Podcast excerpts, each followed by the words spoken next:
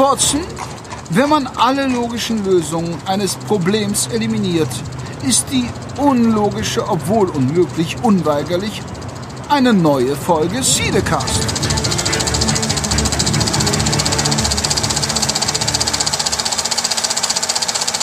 Hallo und herzlich willkommen. Wir haben jetzt ein Dreivierteljahrhundert Cinecast. Denn wir sind in der 75. Runde und das freut mich da besonders, einen meiner Lieblingsgäste, der auch schon sehr häufig bei uns zum Gast war, begrüßen zu dürfen. Hallo Peter. Hm, hallo Jan, Ähm, ich freue mich natürlich auch wieder dabei sein zu dürfen.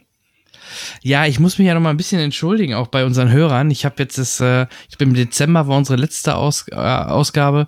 Jetzt haben wir schon März. Ähm, ja, ich brauchte mal zwei Monate, um ein bisschen mehr mich auf die Arbeit und auf andere Punkte fokus zu fokussieren und dann war bei uns auch die Grippe ausgebrochen. Äh, fast zwei Wochen lang war irgendwie jeder bei uns irgendwie in der Familie krank. Also das zog sich leider in den letzten Wochen und Monaten so hin, so dass es einfach nicht vorher klappen wollte oder sollte. Tja, da bist und du nicht der Einzige gewesen, den die Grippewelle hinfortgespült hat. Auch ich ähm, bin nicht durchgängig gesund gewesen und ähm, also gern ich ähm, höre und auch noch lieber mitmache beim Cinecast. Äh, auch bei mir war die Zeit sehr, sehr knapp. Insofern haben wir uns aber einiges aufgespart, worüber wir heute reden können. Ne? Ja, auf jeden Fall. Ist natürlich viel passiert. Also, äh, es waren zum Beispiel natürlich die Oscars, das waren Filmstarts in der Zwischenzeit. Ähm, guck mal, ich könnte mich schon gar nicht mehr genau erinnern, was im Januar war, äh, aber so viel war es, glaube ich, in der Summe auch nicht. Die, die Top-Filme kommen jetzt alle. Da kann man sicherlich auch schon mal so kurz einen Sneak Peek machen. Es kam jetzt erst gerade der neue Trailer zu ähm, dem nächsten Avengers raus, nämlich mhm. Endgame. Du, hast du auch schon reingeschaut? Ja, den Trailer habe ich auch schon gesehen und natürlich äh, mit allen Tricks und auch Marketing-Tricks und äh, allem, was dazugehört, macht man auch mir. Ja, also mein Speichelfluss ist nicht mehr in den Griff zu kriegen. Ja, Pathos pur, ne? Also die haben, haben ja wirklich aus alten Filmen so nochmal so, ne? also aufbauend, man sah nochmal die Anfänge von Iron Man, die Anfänge von Captain America und von Thor, gerade so von den Hauptfiguren, die man ja über die, ich glaube ja, was waren es, zehn Jahre, ne? Über die letzten zehn Jahre äh, kennengelernt hat. Ähm, das, das war schon, war schon äh, Gänsehaut pur. Also, und das Gute ist ja, dass die wirklich kaum an Story in diesen Trailern, die bisher rauskamen, groß was spoilern. Ne? Also es ist wirklich nur sehr ganz leicht äh, angedeutet. Man, man sieht natürlich in einer Szene, wo sie alle loslaufen oder losgehen in den neuen Uniformen, jetzt im neuen Trailer, sieht man auch mal Tony Stark. Das bedeutet, ja, Tony Stark kommt zur Erde über, äh, zurück. Welche Überraschung. Das ist vielleicht einer der wenigen ähm, Sachen, die der Trailer schon verrät, aber ansonsten grob äh, über die Story sagt er noch gar nichts. Und das finde ich gut. Das macht Marvel geschickt. Die können sich auch leisten, keine Story vorab zu nehmen, weil die Leute rennen nach Infinity War sowieso alle da rein. Und selbst Captain Marvel sind sie ja jetzt alle reingelaufen wie die Verrückten. Mhm. Ja, das ist zum Beispiel ein Film, der bei mir in dem Trubel meiner vielen anderen beruflichen Tätigkeiten ein wenig untergegangen ist. Den konnte ich leider nicht previewmäßig sehen. Insofern halte ich mich zu dem Thema heute komplett geschlossen. Mhm. Dann kann ich ein paar Worte drüber verlieren. Ich mhm. habe ihn nämlich gesehen und hatte auch nicht wirklich die höchsten Erwartungen. Ähm, warum weiß ich gar nicht. Wirkte irgendwie ja wieder der nächste Marvel-Film und diesmal heißt er sogar Captain Marvel. Ähm, Annette Benning spielt mit. Das ist vielleicht noch so einer der Highlights, dass man sie auch mal wieder gesehen hat. Ich habe sie auf jeden Fall länger nicht mehr gesehen in, in so einem, auf jeden Fall in so einem Big Budget Film. Ähm, also was gut ist, fange ich mal damit an, ohne jetzt viel zu über, über die Story zu verraten, weil da gibt's schon den einen oder anderen Twist, den man eventuell vielleicht schon erahnen kann, aber den möchte ich auch gar nicht hier erwähnen. Aber ähm, Samuel L. Jackson also die, die, die Technik, die sie da wieder verwendet haben, die sie ja quasi in den letzten Filmen immer und immer wieder trainiert haben, nämlich einen Schauspieler auf jung zu trimmen. Das war bei Kurt Russell in Guardian of the Galaxy. Das war zuletzt auch äh, sowohl bei Tony Stark als auch bei Michael Douglas in Ant-Man. Also das, das macht ja Disney jetzt schon äh, Film für Film für Film. Und ich finde, mit, mit Samuel L. Jackson haben sie den Vogel abgeschossen. Also die, du siehst es nicht. Also du hast kein Uncanny Valley, wo du denkst, ah, das, das sieht aber irgendwie falsch aus. Vor allem wäre es auch übel gewesen, weil du siehst ihn ja wirklich sehr viel. Also das ist auch so ein kleiner Nick Fury-Film fast schon, ähm, weil er wirklich schon eine sehr große Rolle in diesem Film einnimmt. Wo man es dann wieder ein bisschen merkt, ist in seinem ähm, in seinem Compadre, den Coulson, den man ja dann auch aus der Serie Agent of Shield kennt und aus den ersten Avengers-Filmen. Da sieht man schon, den haben sie auch verjüngt und da erkennt man schon wieder, dass es, da hast du so ein bisschen diesen, diesen Effekt, dass es irgendwie nicht richtig aussieht. Ich, ähm, weiß nicht, bei Samuel L. Jackson haben sie sich deutlich mehr Mühe gegeben, scheinbar. Ich denke, es wird auch eine Preisfrage sein, ähm, diese Perfektion herzustellen und ähm, mhm. je nach Gewichtung der Rolle vielleicht auch mal dann eher, ich sag mal, die Sonderangebotsklasse bei den CGIs äh, nehmen.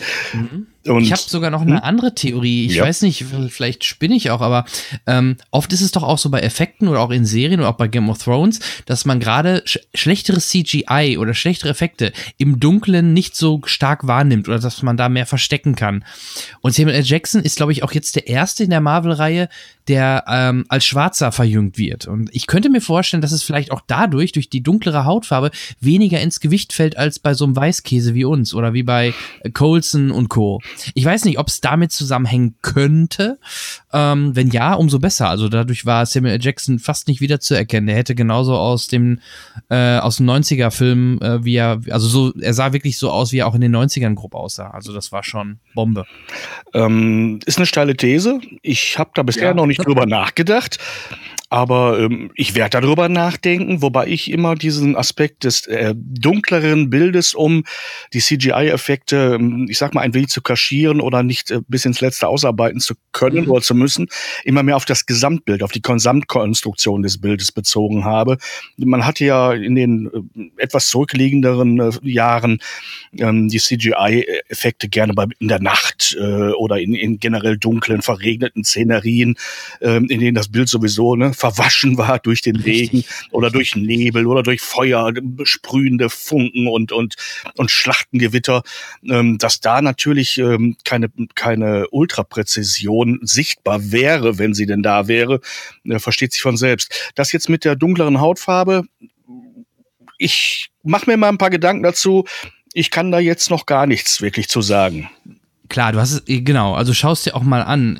Ist wie gesagt nur eine Vermutung, dass man bei einer helleren, ähm, bei einer helleren Hautfarbe oder hellere Farbe an sich so einen Effekt eher als vielleicht komisch ähm, empfinden oder ersehen kann. Ne? Ich, ist eine Vermutung. Ähm, ich würde den Ball jetzt einfach mal aufnehmen und sagen, ähm, Alita Battle Angel. Da haben wir ja auch äh, eine Figur drin, die extremst verarbeitet wurde. Es gibt auch diesen Verjüngungseffekt, äh, aber wir haben vor allem die Titelfigur, die ja nun ne, sehr stark der, der, der, der Vorlage angepasst wurde, zum Beispiel durch die größeren Augen, ähm, die man, wenn man sie live vor sich sieht oder Bilder von ihr sieht, äh, fast nicht wiedererkennt. Und im Film eine, und da war ich auch platt und, äh, und weg eine, eine Präzision und eine Perfektion darstellt, was, was äh, CGI mittlerweile am lebenden Objekt äh, ausrichten kann. Bisher war das, das ist ja die Königsdisziplin, irgendwelche Kulissen zu mhm. basteln mhm. oder irgendwelche Fantasiefiguren. Ähm, nichts gegen Pixar. Ich liebe es, aber die haben nicht umsonst für ihre ersten Filme Spielzeuge genommen, die jetzt nicht wirklich die feinste Mimik haben ähm, und haben sie dann zum Leben erweckt. Aber das jetzt im Grunde genommen Menschen in Anführungsstrichen in, äh, aus Fleisch und Blut oder mit richtiger Textur und Haut und und äh, allem drum und dran ähm, so zu bearbeiten, das ist bisher, also ich würde sagen, erst seit diesem oder Ende letzten Jahres in dieser Perfektion möglich. Ja, ähm, wobei Alita, wenn wir den Ball noch mal jetzt äh, oder wenn wir dabei kurz bleiben, ähm, die wirkt, sie hat trotzdem diesen, durch diese riesen Augen schon auch immer so einen leichten Uncanny Valley oder, also da habe ich auch immer so ein bisschen das Gefühl, hm, äh, es ist animiert. Also, na klar, weil sie natürlich aus dem Anime mit großen Augen kommt scheinbar oder ich, mhm. die Vorlage das wahrscheinlich auch hat. Ähm, weißt du denn bei der Herstellung, ist das denn auch ein Capturing gewesen oder ist die komplett animiert? Ja, ist ein Capturing, da steckt natürlich eine Schauspielerin hinter, natürlich. Okay. Und äh, ich sag mal, Capturing, äh, ich sag mal, ein Golem Ne, kannst du sagen, ob die Haut da wirklich an der Stelle eine Falte haben muss oder ob das Grau ein anderes Grau sein müsste? Nein, also bei Elite habe ich wirklich das, das erste Mal das Gefühl gehabt, diese Person könnte es so geben. Dass es sie so mit diesen Augen zum Beispiel gar nicht geben kann, wirkt natürlich ein bisschen strange. Aber trotzdem, jede Art von, von Bewegung und Mimik hat so viel Natürlichkeit, dass für mich nie in Frage gestellt war, ähm, ob ich diese Figur ernst nehmen kann, als Figur, als ne? als gespielte Figur. Mhm. Als ähm, ich würde so einer Figur auch äh, durchaus ähm, ähm, schauspielerische Noten geben wollen, denn ähm, es ist eben nicht komplett animiert. Ähm, da gibt's andere Qualitäten, die man dann auszeichnen müsste, aber da steckt schauspielerische Arbeit sogar sichtbare drin. Ja, okay. Ja, äh, über den Film können wir gleich auch noch mal ähm, beide sprechen, was wir auch von dem Film an sich halten, außer von Alita selbst. Ich würde nur eben noch äh, meinen Bogen spannen und äh, zu Captain Marvel noch ein paar Worte verlieren. Ich hatte ja gerade nur erstmal gesagt, so, äh, dass Samuel Jackson super animiert war oder sehr gut verjüngt war. In der Summe ich fand den Film ein bisschen an, vielen Stellen langatmig. Ich fand Captain Marvel ist komplett überpowered. Also äh, die hat keinen Gegner in dem Film. Es gibt wirklich nicht wirklich einen Antagonisten so richtig in dem Film. Ähm, weil äh, die den Antagonisten, der da einmal auftaucht, so einschüchtert mit ihrer Macht, dass sie, dass er freiwillig quasi den Hut nimmt und wieder abhaut, so gefühlt. Also ähm, sie ist einfach total überpowered. Ich fand auch irgendwie ich mag Brie Larson eigentlich, aber irgendwie die, die, die, der Charakter hat nicht so eine Tiefe, also wie es vergleichbar ist mit einem Iron Man oder auch einem Thor und auch nicht so eine Sympathie wie vielleicht ein Thor oder wie ein Ant-Man. Also irgendwie, da fehlte mir noch in der ganzen Geschichte was. Also irgendwie passte mir das nicht so ganz und dadurch plätscherte der dann mhm. im Endeffekt so ein bisschen dahin und war jetzt nicht unbedingt unbedingt, unbedingt nötig. Klar, man sieht mal wieder den Tesseract. Das Highlight, viele sagen, ist diese Katze, weil die Katze was ganz Spezielles hat. Und das ist schon traurig, wenn man das sagen muss. Die Katze ist das Highlight in dem Film. ähm, ja, und die 90er-Referenzen sind auch so banal, dass man sonst den Film äh, nicht wirklich so extrem anmerkt, dass er in den 90ern spielt, außer ein paar Liedern und dass sie einmal in der Videothek landet. Ansonsten merkst du das weniger. Also dieses, dieses Charakterproblem erinnert mich ehrlich gesagt ein bisschen an Superman. Einer für mich der mhm. langweiligsten Charakter, nichts gegen Supi, aber jemand, dem außer einem ein bestimmtes Kristall nichts wirklich was anhaben kann. Ähm, der war eigentlich immer, auch schon in den Comics, für mich die langweiligere Figur im Vergleich zu einem Batman, Spider-Man etc., ähm, die deutlich auch menschliche Schwächen hatten. Ähm, das hat man ja eigentlich alles versucht, in den letzten Verfilmungen Superman auch ein bisschen an Charakter reinzuschreiben und zu geben. Aber selbst da funktioniert es nicht. Es ist eigentlich die langweiligere Figur wegen seiner unglaublichen Kräfte und seiner unglaublichen Unzerstörbarkeit. Ähm, also ich habe, ich erinnere mich immer noch daran, dass ich als Kind die Superman-Hefte immer beiseite gelegt habe, sobald irgendwas anderes da war, weil es mich mhm. wirklich nicht so gebockt hat. Und das hört sich bei mir bei bei äh, Captain Marvel genauso an. Ja, ich finde sogar noch einen Ticken schlimmer, weil bei Captain Marvel gibt es noch nicht mal eine Art Kryptonit. Das ist das Problem. Also, ähm, ich wüsste nicht, ähm, es gibt keinen Stoff, kein nichts Spezielles, auf jeden Fall nicht in diesem Film, was Captain Marvel das Wasser reichen könnte oder was, was, was sie irgendwie ne, vernichten oder was auch immer könnte. Und das finde ich schon ein bisschen krass und Superman hat immerhin noch Kryptonit. Ähm, ich bin gespannt, wie sie es jetzt dann in Avengers machen ähm, mit ihrer eigentlich Überpower. Vielleicht muss sie oder stellen die sich etwas, wo die Power an sich gar keine Rolle spielt. Wir wissen es nicht. Aber naja, ich bin, ich bin gespannt. Es gibt eine After-Credit-Scene, also eine am Anfang. Da äh, geht's im Endeffekt, ähm, vielleicht kennst du die, du hast äh, Infinity War komplett gesehen, ne? Ja. Da kommt doch am Ende dann auch Nick Fury mit diesem ähm, Sender, äh, den womit sie, womit er dann Captain Marvel ruft, bevor sie, äh, bevor er sich auflöst. Mhm. Und dieser Sender spielt in der After-Credit-Szene eine Rolle und äh, im Grunde versuchen die Avengers darüber, oder die haben den dann in der Hand und kontaktieren damit quasi Captain Marvel. Mehr möchte ich gar nicht verraten. Und vielleicht eine Kleinigkeit für die, die nicht mehr gucken. Das ist im An ganz am Anfang eine, ganz, das ist wirklich auch noch ein, eins der wenigen Highlights. Ähm, du kennst ja immer am Anfang von jedem Marvel-Film den Marvel-Schriftzug, wo dann die Charaktere drin zu sehen sind und wo dann dieser Marvel-Schriftzug irgendwann dann in Gänze zu sehen ist. Mhm. Und man sieht doch jetzt Klassik. In, Ne? Ja. Genau, aber in dem, jetzt gerade in dem zehnjährigen Jubiläums war es ja wirklich so, dass auch alle aus dem Cinematic Universe dort auftauchen. So, und für Captain Marvel haben sie sich was Besonderes ausgedacht. Zu Ehren von Stan Lee tauchen am Anfang nur Szenen oder nur äh, kleine Schnipsel mit und von Stan Lee auf. Mhm. Und also das haben sie echt schön gemacht. Das Marvel-Logo nur, nur mit Stan Lees, mhm. genau. Und dann ganz, äh, wenn das Marvel-Logo komplett da ist, wird das Bild schwarz und dann steht da nochmal kurz ähm, For You Stan oder irgendwie sowas. Also wirklich, wirklich ganz nett. So ein, wenigstens ein kleiner Punkt, wo, wo Stan Lee auftaucht. Und er, gut, er hat in Captain Marvel auch noch mal einen kleinen Cameo. Ähm, der war wahrscheinlich schon vorher abgedreht, gehe ich davon aus. Ja, muss ja. Jo, Den werden sie noch nicht, den werden sie noch nicht komplett mit CGI nachgebaut haben. Ja, ja, eben. Es ist interessant. Ähm, das macht es vielleicht auch noch interessanter, ähm, Endgame zu sehen. Was wird aus Captain Marvel oder welche Funktion wird sie da haben? Weil wenn sie so allmächtig und ähm, ähm, unglaublich stark ist in allem, was sie tut, äh, könnte sie das Ding ja, sag mal, kurz nach dem Vorspann erledigt haben. Ne? Wäre natürlich ja. unglaublich langweilig. Vielleicht muss sie an so Doku-Rätsel lösen. Ich weiß nicht, wie sie mit solchen Sachen zurechtkommt. Oder irgendwas andere, eine andere Aufgabe. Ich, ich kenne die Figur ehrlich gesagt zu wenig, ähm, um wirklich mir da was einfallen zu lassen. Ich hoffe, denen, die es sollten, ist was dazu eingefallen. Denn sonst wäre es mhm. ja nun wirklich ne, wie sagt man das schön, Pillepalle. wenn, wenn, wenn eine Legion von Superhelden äh, ne, rettungslos verloren ist und sie kommt vorbei und erledigt alles in drei Minuten und macht danach die Bügelwäsche. Ähm, ähm, vielleicht, äh, wo du gerade Rätsel sagst, äh, ich bin mir gar nicht sicher. Ich glaube, im letzten Podcast im Dezember habe ich es noch gar nicht erwähnt. Falls doch, dann äh, verzeiht mir. Aber für alle, die nicht genug von mir kriegen, ich habe äh, im Dezember bei der Weihnachtsfolge von Akte Aurora mitgemacht, äh, bei dem äh, Krimi, ähm, Krimi-Hörspiel. Mhm. Ähm, das könnt ihr bei akte-aurora.de, glaube ich, nachhören. Ich verlinke das auf jeden Fall auch nochmal. Ähm, das sind zwei Teile, wo ich quasi ähm, herauskriegen muss, im, in einer Art Orient Express, wer den Weihnachtsmann umgebracht hat. Oder den Nikolaus oder irgendwie so. Also ganz, ganz lustig und es ist so ein interaktives Hörspiel und ja, wer da Lust und Zeit zu hat, kann da gerne auch mal reinhören. Hm. Ja, das werde ich wohl mal machen.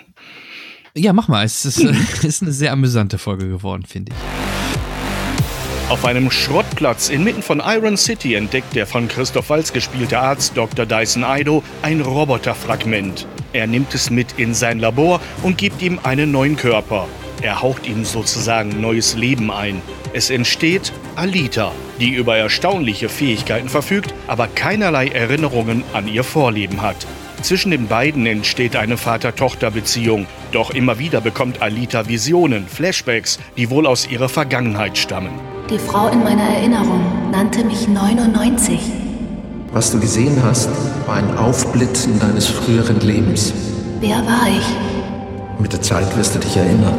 Es wird aber noch eine ganze Weile dauern, bis unserem Cyborg Pinocchio einfällt, woher sie kommt und wer sie mal war. Dafür begegnen ihr aber ziemlich schnell ziemlich große und gigantisch schlecht gelaunte Kreaturen. Willkommen in der Unterwelt. Von hier gibt es Welten über Welten über Welten. Hier habe ich früher gelebt. Und genau hier wirst du auch sterben. Und so klein und niedlich Alida auch sein mag, umso überzeugender sind ihre Fähigkeiten als Kampfkünstlerin. Sie ist überrascht. Ob sie ein Hinweis auf ihre wahre Herkunft sind? Doch dann entdeckt das Mädchen in einem gestrandeten Raumschiff einen synthetischen Körper, der sie magisch anzieht. Dieser Körper er hat die Kraft, die ich brauche. Ich kann es nicht erklären, aber ich fühle eine Verbindung zu ihm. Er könnte meinem wahren Wesen entsprechen. Du hast die Möglichkeit, neu anzufangen, völlig unbelastet. Nein! Ich bin eine Kriegerin, oder? Und du weißt es. Und Dr. Aido weiß noch so einiges mehr. Aber warum verrät er es ihr nicht?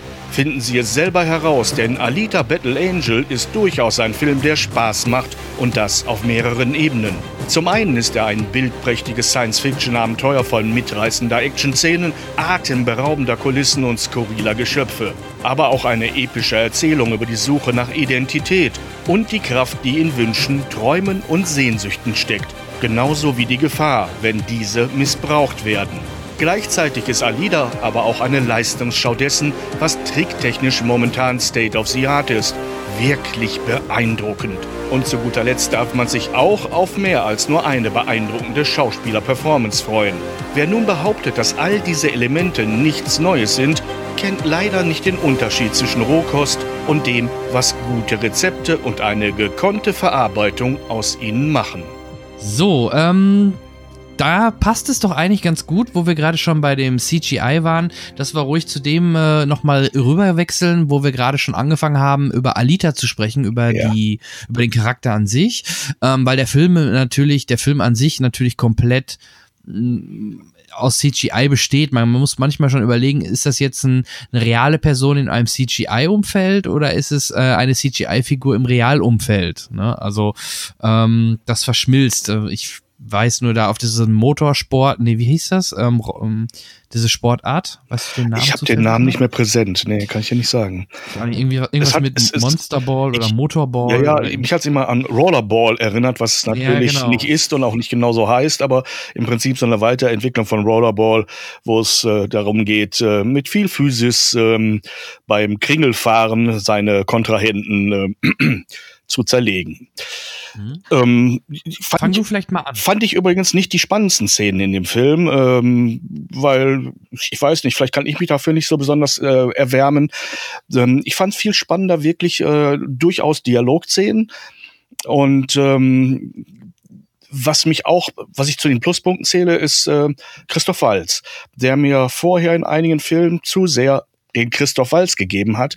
Und hier fand ich, war er auf jeden Fall für die Rolle perfekt besetzt und hat sich, so fand ich es, ein bisschen zurückgenommen und mehr in diese, in diese Rolle eingefühlt. Und äh, dadurch äh, fand ich, war er sehr sehr gut besetzt. Ich kann das alles immer aber auch nur unter dem Gesichtspunkt sagen, dass ich jetzt nicht der Leser der, der, der Mangas war. Da gibt's ja immer wieder Einsprüche aus den Richtungen, aber in der Vorlage ist der doch Linkshänder oder hat der doch, äh, was weiß ich, einen Pickel an der Nase oder irgend so ein Blödsinn. Ein Film ist ein Film, Manga ist ein Manga, ein Buch ist ein Buch. Klar, kann man vergleichen, aber keine, keine Urteile darüber fällen. Ein Film muss als Film funktionieren und für mich hat Alita Battle Angel von vorne bis hinten funktioniert. Ich war beeindruckt von den sehr detaillierten Kulissen. Ähm, die Liebesgeschichte, die da reingehörte, um, ich sag mal, auch das entsprechende Publikum zu bedienen. Mm, da spüre ich, dass ich nicht das Zielpublikum bin. Ähm, fand ich ein bisschen, bisschen, ja, Gott, es passte rein, aber das war nicht mein Teil.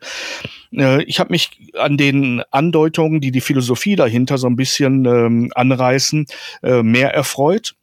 Nämlich die ganze Geschichte dahinter, ähm, wer, äh, wer da wohl hintersteckt, äh, die Sinnsuche von Alita. Für mich war es relativ schnell im Grunde genommen so eine Science-Fiction-Pinocchio-Nummer. Da haben wir dieses kleine, zerbrechliche Wesen, das eine Vaterfigur vor sich hat und sich äh, irgendwann die schützende Hand beiseite schiebt auf der Suche nach der eigenen Identität. Klar ist das jetzt nur eine lockere eine lockere Metapher, die ich da drüber lege. Denn ähm, ähm, ich, ich glaube, äh, Christoph Walz wurde in der Pressekonferenz genau mit diesem Stichpunkt auch irgendwann mal bedacht und hat sie dann etwas abgetan, weil es wäre doch schon irgendwas anderes, dass, äh, dass äh, Pinocchio äh, Menschwerdung betreiben will, während Alita doch eigentlich ihren Ursprung äh, zurückfinden will ich dividiere das gar nicht so auseinander. Es geht um, um Entwicklung, um persönliche Entwicklung. Und da ist die Frage nach, nach der Herkunft so wichtig wie die Frage, wie kann ich mich perfektionieren als, als, als, äh, als äh, denkendes und fühlendes Wesen. Und ähm, da fand ich äh, sehr viele interessante Aspekte. Ich habe mich gefreut, Jennifer Connelly wiederzusehen, die ich vor vielen Jahren mal interviewen durfte und sehr angetan war von ihr und sie immer wieder auf der Leinwand für mich einen besonderen Augenschmaus darstellt. Äh, mhm. eine interessante Rolle. Und äh, ich hatte dieses Moment, äh, das zum Schluss, jetzt bin ich gerade ein bisschen auf der Pipeline, ähm, Edward Norton für mich erstmal gar nicht zu erkennen war. Aber es da, irgendwann knallte es in dieser kurzen Sequenz trotzdem bei mir durch den Kopf wie ein Blitz, sagte, nein, ist nicht wahr. Doch, es Ganz ist wahr. Ende, ja. ja. Ähm, ich habe im Großen und Ganzen diesen Film sehr genossen und ähm, natürlich gab es auch über diesen Film Kritik, die ich nicht, wie gesagt, in allen Punkten nachvollziehen konnte. Ja, also ich, ich fand die Trailer total irgendwie over the top. Die haben mir noch nicht so wirklich zugesagt und habe mir dann den Film doch angeschaut und war dann doch schon ein bisschen hin und weg, äh, spätestens oder ab dem Zeitpunkt, wo Christoph Walz quasi Alita da auf dieser Mülldeponie findet ab, den hat, ab dem Moment hat man sehr schnell zu Alita connected und connected auch die ganze Zeit, weil sie gerade am Anfang mehr so Teenager-mäßig ist, bevor sie ja dann später ihre, ihre verbesserten Körper noch bekommt, nenne ich es mal so. Ähm, natürlich das Schicksal von ihrem Freund schon auch sehr dramatisch oder sehr krass, fand ich, fand ich schon. Mhm. Vor allem irgendwie scheint es der Menschheit auch ein bisschen egal zu sein, ähm, ob sie jetzt Mensch sind oder irgendwie ein Cyborg. Also ich fand, die nahmen das echt alle immer sehr locker oder auch er recht entspannt, dass er kein Mensch mehr ist, weil ähm, gerade mit Alita lieben und äh, ich sag mal so, wenn man intimer wird, wird es, glaube ich, jetzt für ihn sehr, sehr schwer. Mal böse gesagt. Also ich finde das schon dann sehr merkwürdig, ne? also die ganze Konstellation. Vielleicht darf man da auch nicht so stark drüber nachdenken, aber ja. Ach, platonische Liebe ist auch was Feines. Ja. Man kann ja auch mal eine Schraube, Schraube in die Mutter drehen, oder? So, so macht man das. Dann. Ich weiß es nicht. Ich bin kein Cyborg. Ich äh, habe da auch noch meine Fantasien, aber nein, ich denke gar nicht so weit in diese Richtung, ähm, denn der Film äh, ist ja nicht so sexualisiert. Es ist eine Nein. Beziehung und ich finde, die, sie ist ja, ist ja auch sehr Teenager-gerecht, weil sie hat was Romantisches. Und ich glaube, das ist durchaus aufs Publikum gemünzt dass sich dieses, dieses, diese Sache so einspielt, dass äh, so eine Art Grenze überschritten wird. Äh, äh, es fallen Plattitüden, Sätze wie äh, du bist menschlicher als ne, viele Menschen, die ich und äh, ne, aus, aus Fleisch und Blut oder so etwas. Ähm, aber äh, es verfehlt ja nicht ihre, seine Wirkung, solche Dinge, ne? Mhm. Aber ich habe das schon richtig verstanden, ne? Also äh, für alle, die noch nicht gesehen haben, jetzt mal kurz weghören. Die Idee war schon, ähm, dass die unten, die unten leben, im Grunde auch so ein bisschen ein Ersatzteillager für Organe und Körperteile äh, sind für die oben, oder? Weil das, weil die liebe Jenny, die hat's ja dann auch komplett zerrissen, wie man sie einmal noch mal kurz gesehen hat, war das schon sehr, das war schon sehr krasse Szene, fand ich. Ähm, ich ich würde dir da durchaus zustimmen, wobei man das nicht bis ins Letzte ausformuliert hat und ich glaube auch ganz bewusst, um noch ein bisschen Spannung und Geheimnis zu haben, weil sich eine Handlung durchaus im zweiten Teil in diese Richtung natürlich entwickeln kann. Ne? Ja, also ich leite das immer aus der Szene ab, wo Alita dann, ich, ich nenne es mal, also gesteuert durch Edward Norton bei diesem, ähm, ich weiß nicht, wie der Charakter hieß, ähm, da im Büro war und er ja dann auch hier die äh, Jennifer gezeigt hat und da waren ja wirklich nur noch so ein paar Organe in so einem Wasser zu sehen und er sagte ja irgendwie, ähm, dass die, die dann nach oben kommen, meistens irgendwie so hochkommen oder so, äh, also ähm, dadurch Ja, hat es gibt da halt so ein paar Anspielungen, ja, ja, natürlich.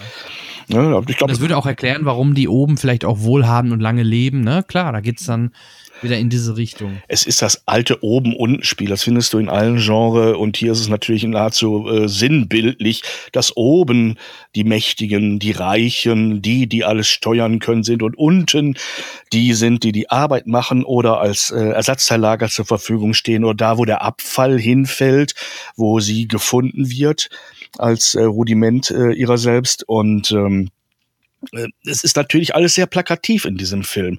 Aber plakativ und gezeichnete Geschichten, ich finde, so medial liegt das gar nicht weit auseinander. Ja, das stimmt. Ähm, ja, also ich fand, ich kann, ich kann äh, viele Punkte von dir verstehen. Ich kann auch so manche Kritiken nachvollziehen, aber in der Summe war ich doch deutlich positiv überrascht und fand es doch einen sehr gelungenen Film. Aber ich werde dich wahrscheinlich enttäuschen müssen. Eine Fortsetzung mh, wird, glaube ich, unwahrscheinlich bei den Einspielergebnissen. Also in den USA ist er katastrophal gefloppt. Ähm, da mag es natürlich noch den asiatischen Raum geben, der vielleicht noch ein paar ähm, paar Millionen einnimmt, aber ich glaube in der Summe glaube ich reicht's nicht für eine Fortsetzung, obwohl es eigentlich schade ist im Nachgang, weil das Ende schon dann in dem Moment Lust auf mehr macht, ne? wie du schon sagtest. Also ich habe mich bei dem Film nicht gelangweilt und äh, unterschätze den asiatischen Markt nicht, nicht, der hier ganz deutlich anvisiert wurde. Bei fast allen wirklich teuren großen Produktionen spielt der asiatische Markt eine zunehmend wichtige Rolle, weil der Anteil dessen, was an Einspielergebnis kommt, äh, zu einem immer größer werdenden Teil aus Asien kommt. Deshalb immer mehr asiatische äh, Stoffe, asiatische Darsteller, ähm, Twists und auch äh, Handlungsmodule, die äh, den asiatischen Markt mehr bedienen als den europäischen oder amerikanischen. Ob diese Mischmaschrechnung auf Dauer aufgeht, weil es gibt ja den einen oder anderen dann umso heftigeren Flop, ähm, also heftiger im Sinne von, äh, die Verluste sind umso größer, wenn man glaubt, vorher die ganze Welt melken zu können und dann fällt dann nur mal eben ein bisschen Amerika oder ein bisschen Europa raus, ähm, dann wird wird ne, das Drittel, was sozusagen, oder die zwei Drittel, die nicht reinkommen, äh, eine umso größere Lücke in den äh, in die Einspielergebnisse reißen. Ähm, das ich weiß nicht, ob ich immer auf diese Art und Weise vorgehen würde, aber es ist momentan die Art, wie große Studios ihre, ihre Blockbuster produzieren. Mhm. Also du könntest. Ich also könnte mir immer, ich kann mir immer noch vorstellen, dass dieser Film über den asiatischen Markt, ich weiß die Ergebnisse dort nicht, aber vorstellen, dass er dort noch genügend einspielt, um es attraktiv zu machen, an an eine Fortsetzung zu denken. Weil, wie gesagt, Ja. die Zahlen liegen mir nicht vor. Ich weiß auch nicht, wie schlecht das Ergebnis in den Staaten war. Kann ich dir sagen, ich habe ja? ich hab die Zahlen hier. Ja, aber ich, Ähm, ich weiß ja nicht, was anvisiert war. ne? ja, aber in den Staaten hat er 80 Millionen eingenommen. Das, ist ein äh, Trinkgeld, würde ich sagen, für so eine Das Produktion. viel, wenn Pro- Production Budget alleine bei 170 lag, hat er dann noch nicht mal die Hälfte geholt. Dann habe ich in der Summe hatte er aber fast 400. Ähm, durch, dadurch, dass halt äh, Foreign, ähm, also in dem Ausland sehr viel eingeschrieben worden ist. Und da China 127 Millionen. Ne? Also da, da, da, da, da kommt das Geld her. Und dann natürlich die ganzen anderen europäischen und ähm, auf der ganzen anderen Welt. Ja, es werden ja noch Also in der andere Summe Rechte verkauft. Genau, Ja. in, in der Summe ist okay, es ist kein, wird kein Minusgeschäft gewesen sein, aber wie gesagt, dann ist es, ähm, könnte es knapp werden mit einer Fortsetzung. Ich, ich, ich wäre aber nicht, ich, wie gesagt, ich hätte nichts dagegen. Können sie gerne machen. Ja, warum nicht? Vielleicht sogar eine Nummer kleiner, weil es ist doch alles programmiert und man muss gar nicht jetzt noch mehr draufknallen, sondern jetzt vielleicht eine schöne, interessante Story aus diesem Bereich und ähm, war ja- alle sind glücklich. War ja ein Herzensprojekt eigentlich von äh, James Cameron, der den Film ja auch mitproduziert hat.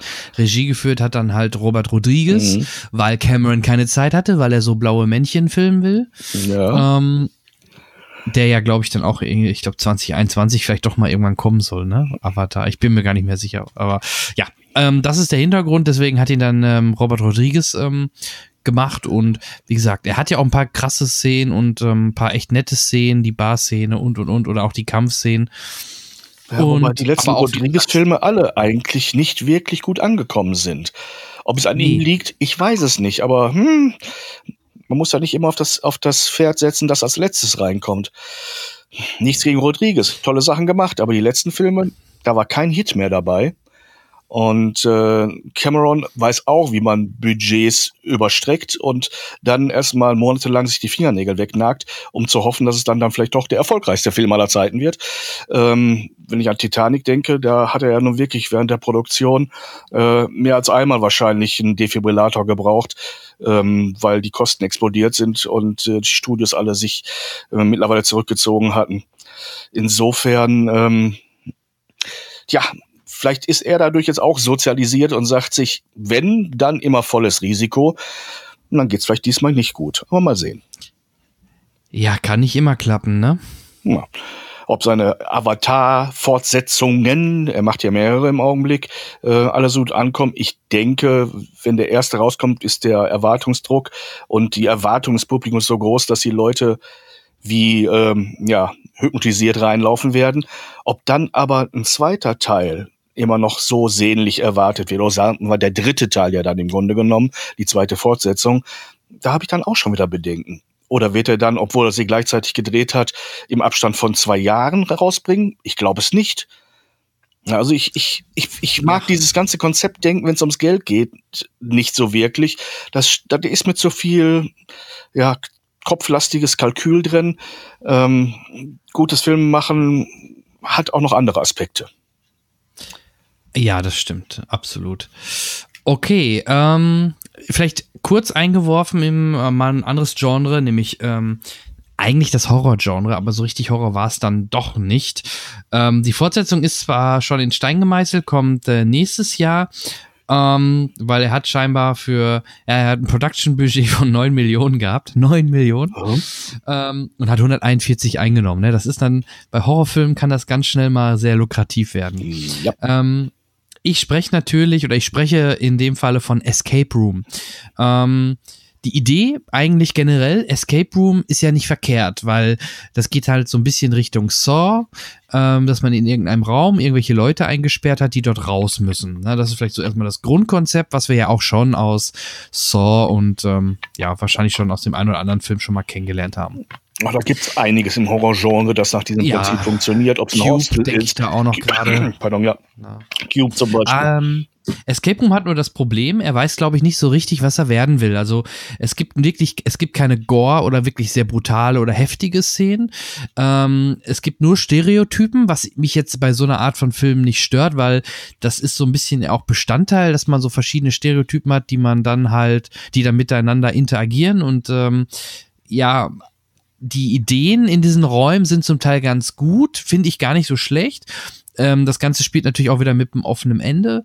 Ähm, aber in der Summe plätschert er so vor sich hin. Ja, nächster Raum, nächster Raum, nächster Raum. Wie gesagt, wenig spannend so richtig und wenig, ähm, wenn man Richtung Saw gehen wollen würde, äh, dafür dann doch zu harmlos.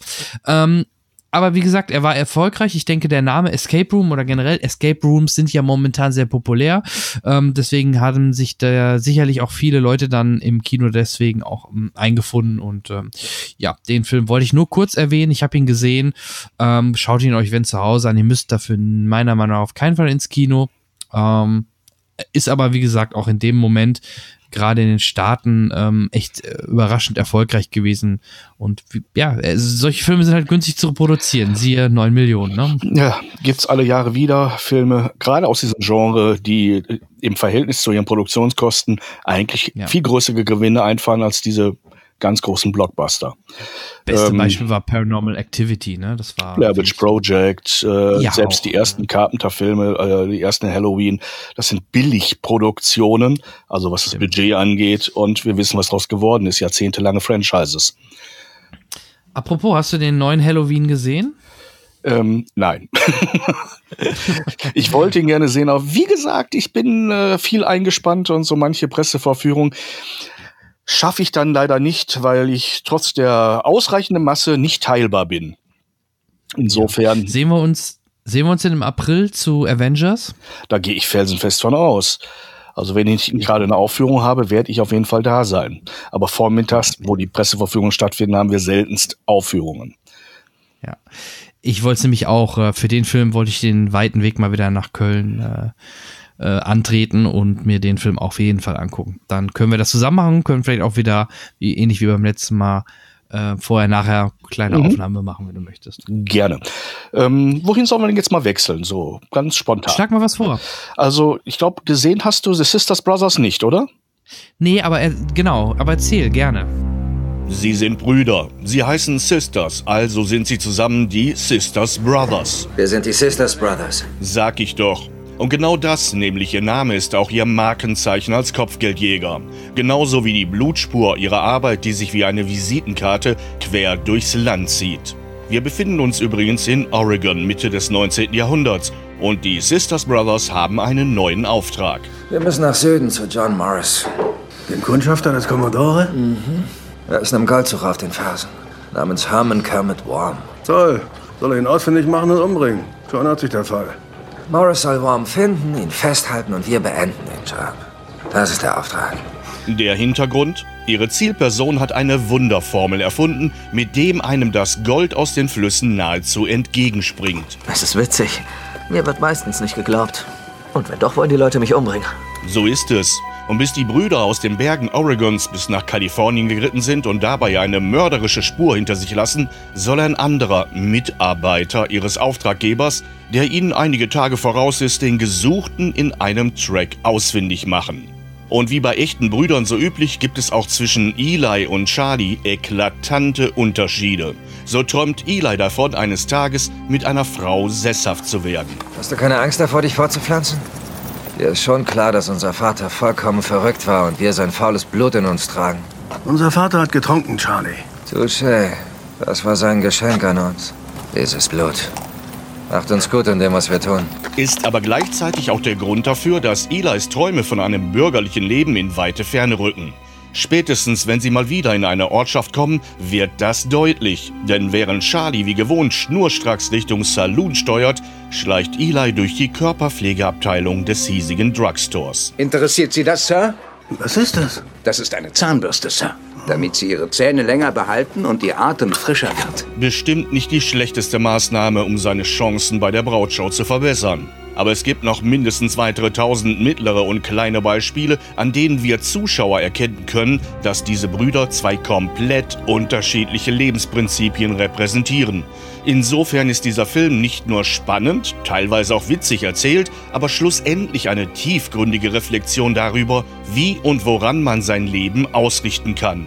Und so erzählt The Sisters Brothers vor dem Hintergrund des amerikanischen Gründungsmythos die zeitlose Geschichte von der Suche nach dem Glück und wie schnell das Feuer der Leidenschaft zum Katastrophenfall werden kann. Da kann ich Ihnen nicht helfen, Mister. Ist auch so ein Film, der ähm, leider in den Staaten unter seinen Erwartungen bleibt, weil, und das behaupte ich bei diesem Film allerdings, ähm, der Anspruch zu hoch ist. Und er ist nicht unbedingt sofort erkennbar, dieser Anspruch. Und ein Film, der dann, und das ist dann auch so ein typisches Zeichen in Deutschland, äh, wo er etwas später startet, mit einem zusammengeschnittenen Trailer, der aussieht wie eine Western-Comedy, ähm, versucht wird, auf lustig zu trimmen ähm, was er beileibe nicht ist. Er ist weder lustig, er hat zwar Momente, wo man lacht, aber es ist ein sehr sarkastischer Humor.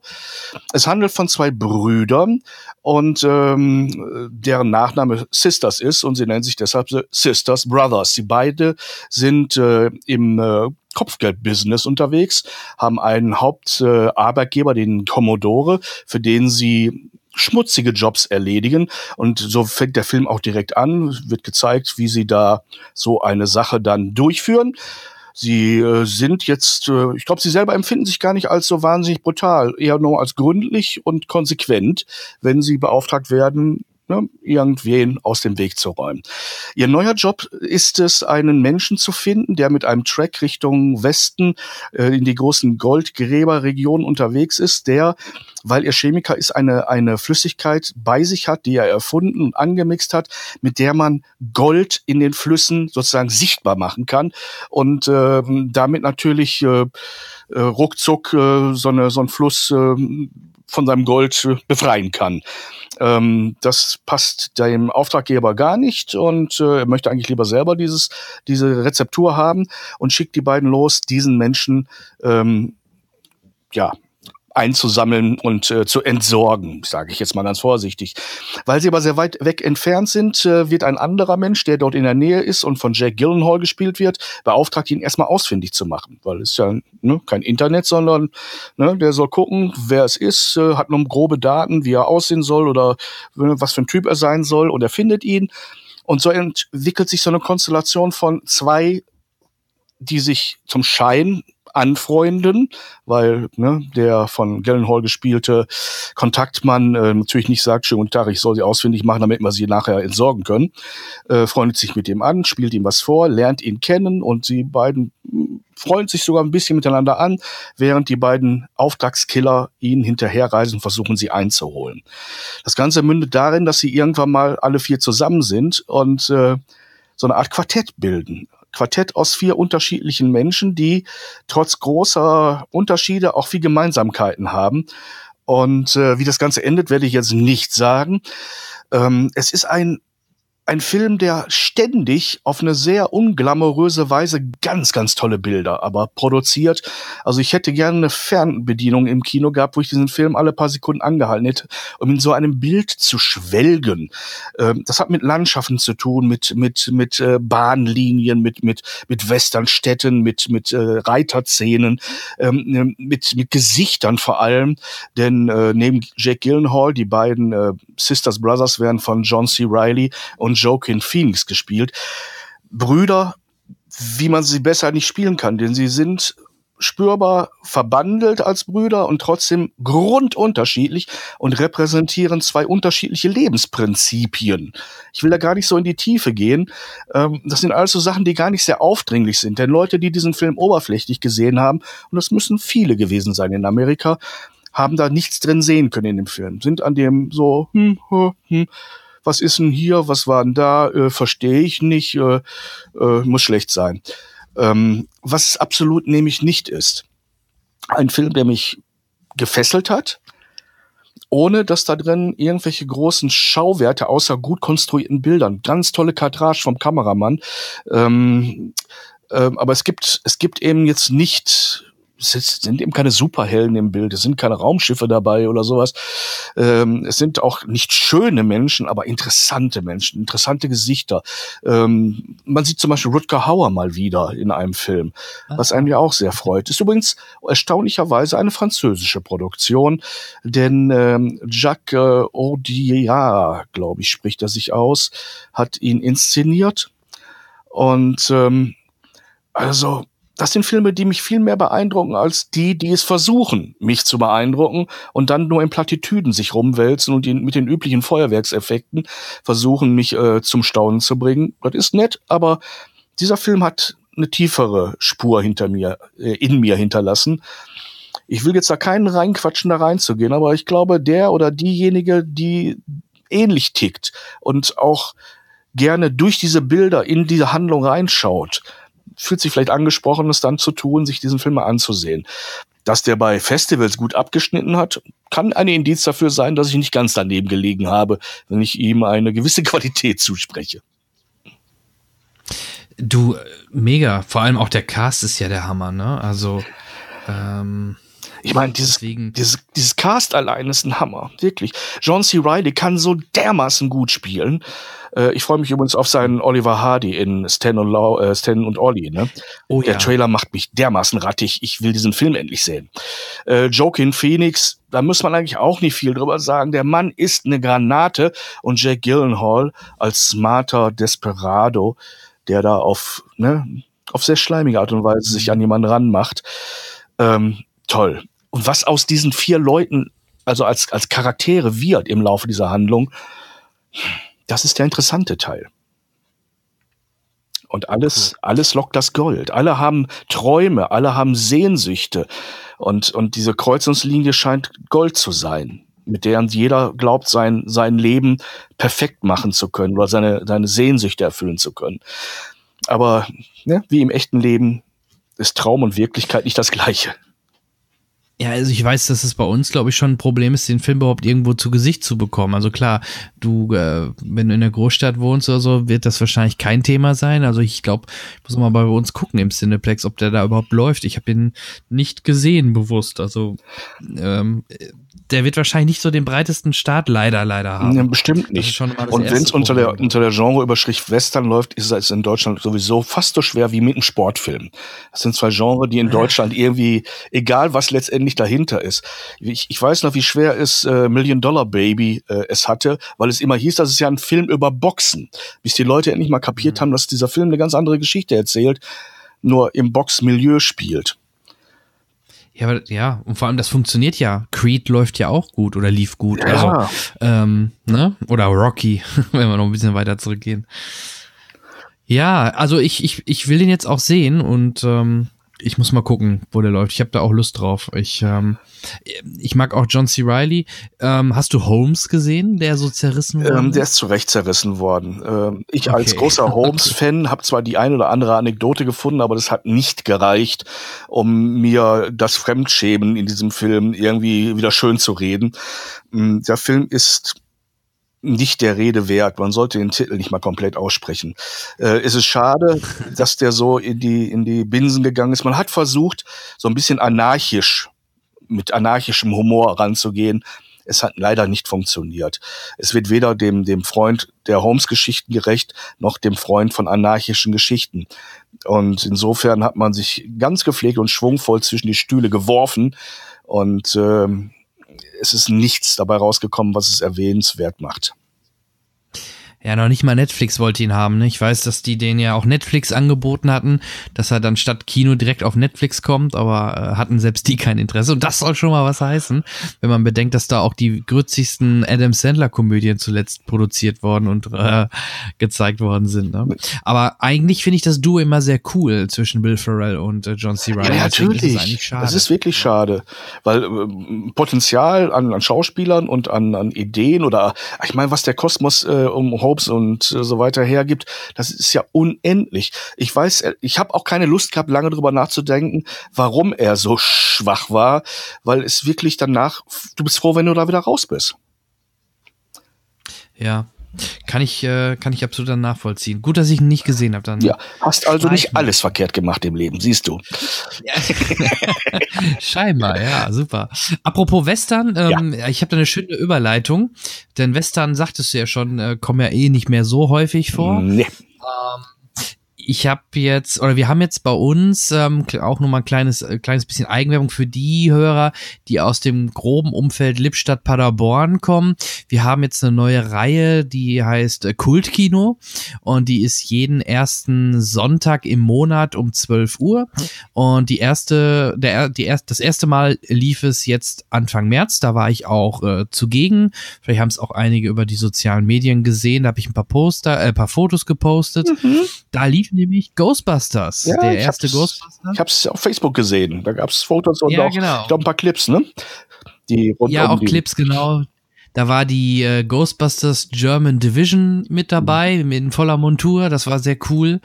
Ähm, war in der Summe echt ein, ein schöner ähm, Mittag und äh, ja, Frühnachmittag, sag ich mal, mit Gleichgesinnten ein bisschen geschnackst. Da waren ah, auch noch zwei Kollegen. Nochmal Ghostbusters auf der Leinwand sehen. Ach, hätte ich's gewusst.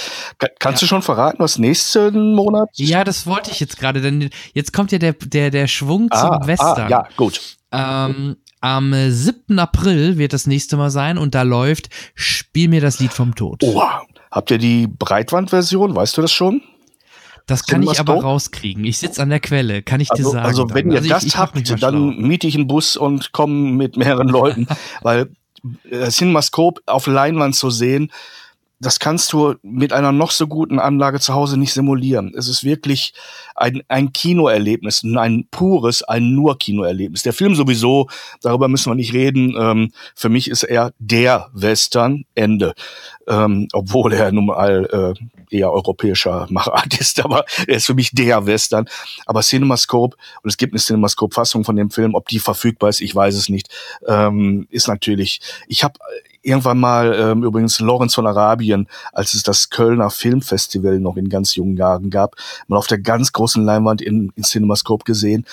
Ich bin wochenlang mit glasigen Augen durch die Stadt geirrt und habe gedacht, wie langweilig ist die echte Welt dagegen. Das ist so beeindruckend. Gut, ähm, ich bin mir nicht sicher. Mit CinemaScope meinst du noch dieses noch schmalere, ne? Ich glaube, das war bei Hateful Eight 70, auch, ne? 70 Millimeter. 70 Millimeter, ne? Ähm, ähm, ja. Also eine 70 Millimeter Kopie werden wir definitiv nicht haben, weil wir haben kein Gerät, womit wir eine 70 Millimeter Kopie abspielen können. Das kann auch ein Änderungsgrund ähm, sein, das stimmt. aber ich mache mich mal schlau, welche Version oder welche wir da genau zeigen. Ja, aber generell ist das eine coole Reihe. Da kommen natürlich auch noch Filme wie Der Weiße Hai ähm, und und also und. Kultfilme. Also da kommen noch ein paar nette Echte Kultfilme. Ja, Klassiker, Kultfilme, genau. Kultfilme, das ganz, ganz große Kino also. Ja, und das machte halt Spaß. Und ich fand halt auch schön mal, wie du gerade sagtest, auch den ersten Ghostbusters mal wieder auf der Leim oder was heißt mal wieder? Ich muss ja gestehen, äh, ja, äh, ich, ich habe mich gerade verraten. Ähm, ja, ich habe ihn leider noch nie auf der Leinwand gesehen und von daher hatte ich mich umso mehr gefreut, äh, dass wir mit dem Ghostbusters in der in der an der Schlangenfang haben. Genau, das ist eine Co-Produktion oder im Grunde ja von unserem Cineplex natürlich und die lieben Kollegen von bereits gesehen. Das ist ein Blog im Internet, ähm, die auch Kritiken verfassen, auch Podcasts machen. Ähm, die mit den Jungs wollte ich auch mal was machen, mit denen habe ich schon mal gesprochen. Ähm, ja, die co-supporten das oder sind dort mit äh, ich weiß gar nicht, wie es sich heißt, aber die, die bringen das mit ins Kino. Ja, wie auch immer. Okay. Äh, genau, und deswegen Western, da, daher, daher kam ich gerade da drauf, ja, weil das, das, ist dann halt mal wieder der ganz klassische Western, ist ein Italo-Western in dem Ja, Sinne, Sergio ne? Leone. Ähm, ja, genau, Sergio Leone. Also im Grunde genommen ähm, ist, ist dieser Film, ist die Entstehungsgeschichte und die, die, der Background zu dieser Story, ähm, äh, zu diesem Film fast so interessant wie der Film selber. Vielleicht schafft es ja jemanden zu finden, der ein bisschen im Vorfeld bei einer schönen Anmoderation darüber doziert. Das ist nämlich gerade der Punkt. Wir hatten ähm, schon überlegt, ähm, zusammen mit meinem, meinem Chef habe ich schon mal drüber gesprochen oder überlegt, was kann man denn machen. Äh, bei Ghostbusters war es jetzt recht einfach mit den Jungs von, von der Ghostbusters Division. Bei Spiel mir das Lied vom Tod. Wenn du Ideen hast, gerne. Wir waren dann schon überlegen, den Tod einzuladen, aber den, der ist nicht verfügbar. Hm. Hm, äh, kennst du jemanden, der da irgendwas äh, dozieren oder was drüber erzählen könnte? Ja, es gibt, es gibt äh, Leute, die ähm, Filmwissenschaften studiert haben, mh, Filmkritiker sind mh, oder sonst einfach ein besonderes Verhältnis zu ähm, diesen großartigen Filmen hat. Ähm, ich will mich da gar nicht so nach vorne spielen. Da gibt's reichlich Leute, die sowas machen könnten. Und es lohnt sich wirklich, äh, da so mal ein paar Anekdoten zu erzählen. Alleine das ähm, Henry Fonda in diesem Film mitspielt. Dazu gibt es einfach viele schöne Dinge zu erzählen. Denn dieser Mann war zu dieser Zeit nach einer Weltkarriere eigentlich schon längst abgeschrieben. Der war, ja. der war, der galt als ne, hm, nicht mehr äh, ja, kassentauglich im Grunde genommen. Und ähm, ähm, wenn du dir den Film anschaust, wirst du merken, wie lange man braucht, bis man das erste Mal sein Gesicht sieht, weil er wird immer noch von hinten gezeigt.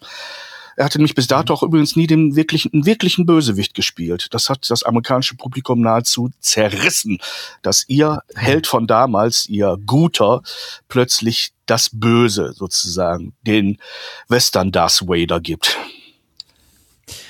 Ich sehe schon. Ähm, ich werde mal mit meinem Chef sprechen, ob er schon jemanden hat. Also du, du wärst am 7. April verfügbar, ja? Äh, das habe ich in dieser Stelle noch nicht wirklich nachsehen können. Aber wenn es geht, würde ich es definitiv tun. Aber da müssen wir später drüber reden.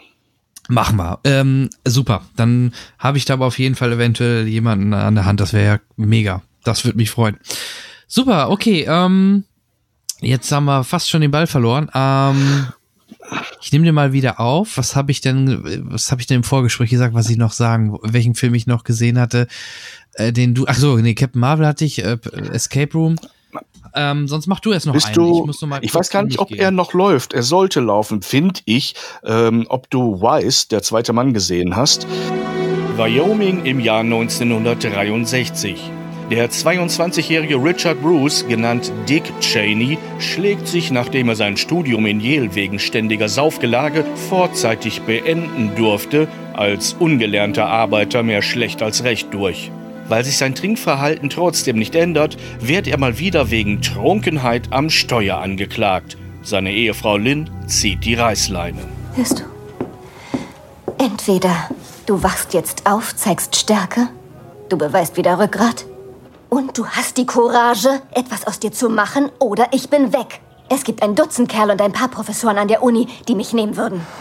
Ich liebe dich, Lynn. Dann beweis es! Erstaunlicherweise ergattert Cheney daraufhin ein Praktikum in Washington. An der Seite von Donald Rumsfeld beginnt er schließlich eine steile politische Karriere und wird schon bald Verteidigungsminister unter George Bush Senior.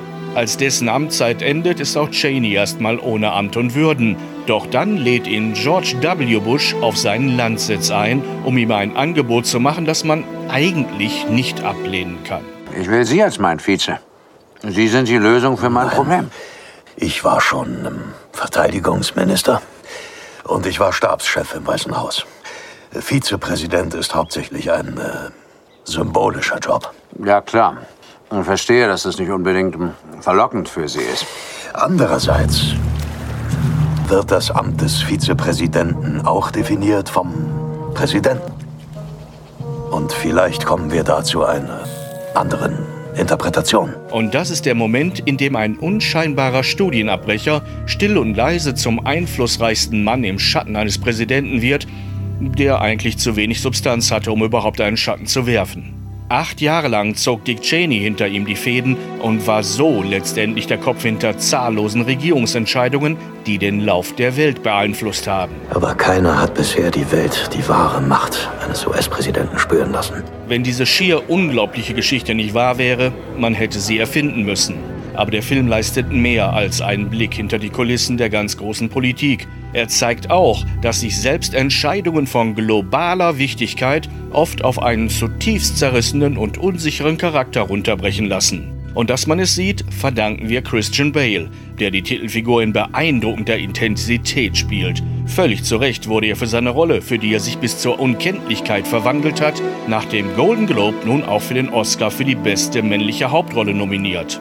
Ob allerdings er oder sein härtester Konkurrent Remy Malek für Bohemian Rhapsody morgen Nacht jubeln wird, werden wir erst erfahren, wenn man den Umschlag geöffnet hat. Das klingt gut. Weil ähm, er wirklich sehenswert ist.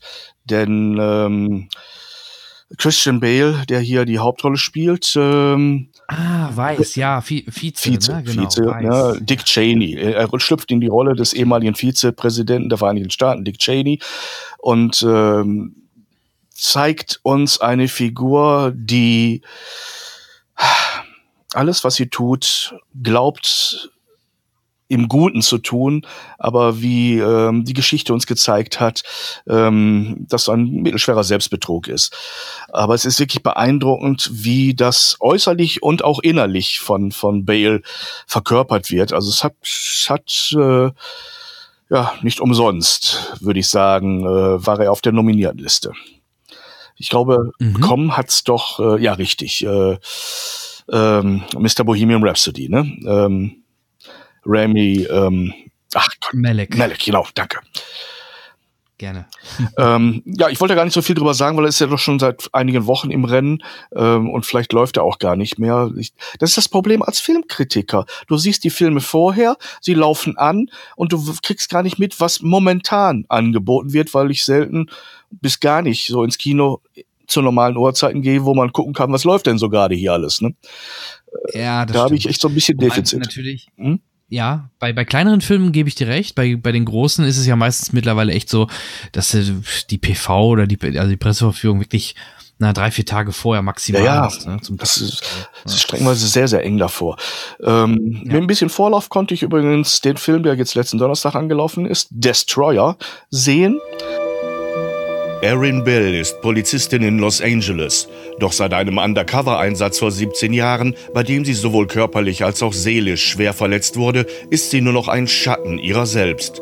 Ein Wrack, das in einem Meer aus Schmerzen und Selbstmitleid steuerlos umhertreibt.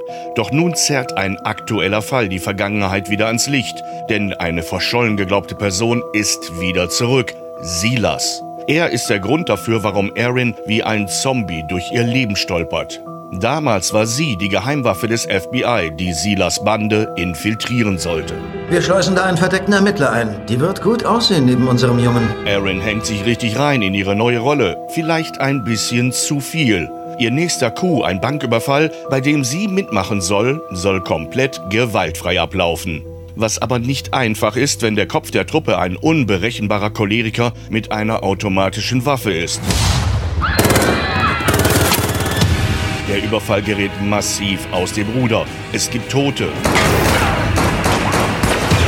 Innerhalb von Sekunden wird aus einem großen Abenteuer aus Geld, Erotik und Gefahr ein Inferno, das Leben zerstört, selbst wenn man mit heiler Haut davongekommen ist.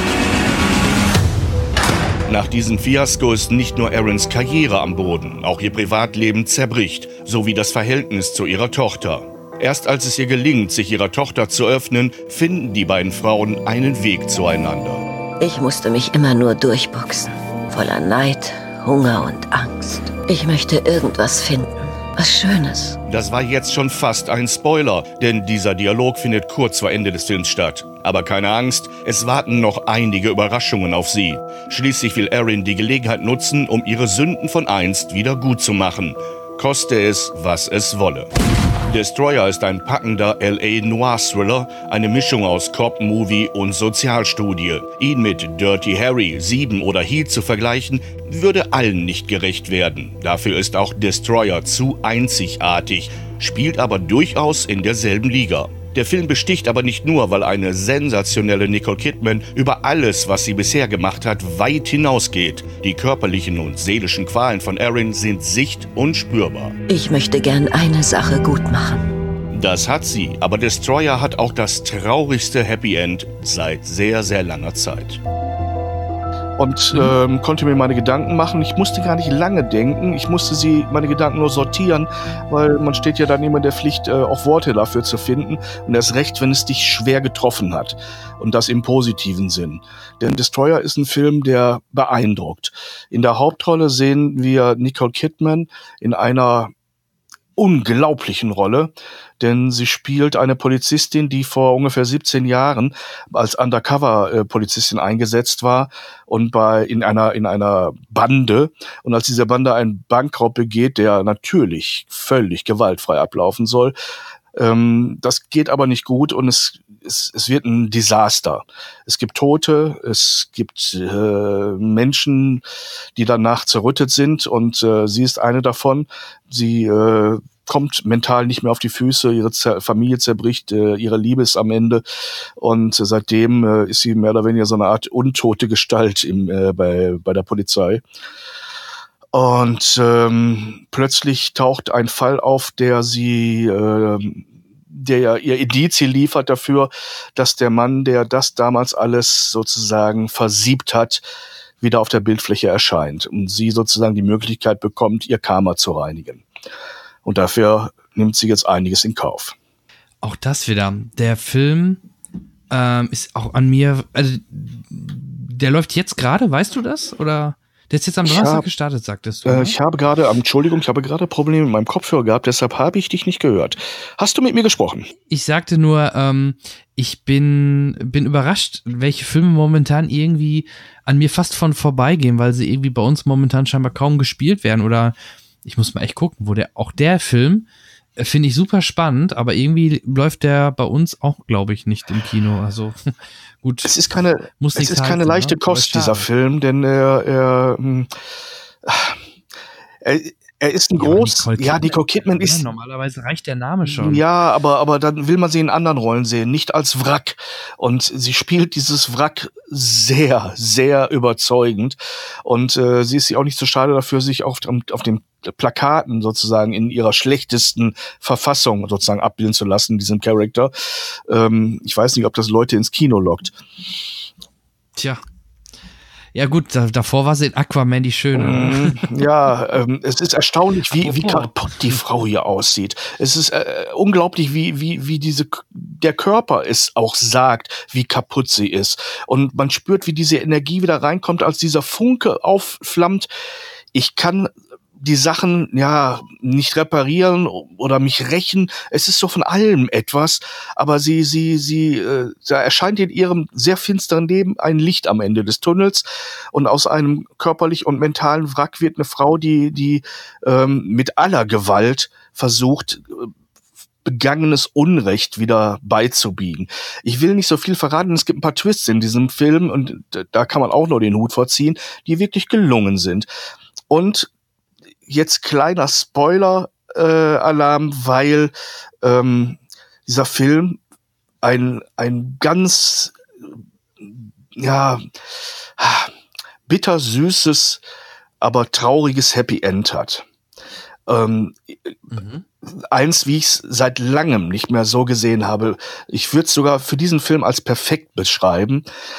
Ähm, obwohl es sich auch nicht aufdrängt. Aber das ist auch ein Teil der Perfektion, da kein, kein dickes Ding draus zu machen, sondern eine Rundung für eine, eine gute Story zu finden, die die Sache nochmal ähm, ja wirklich auf den Punkt bringt.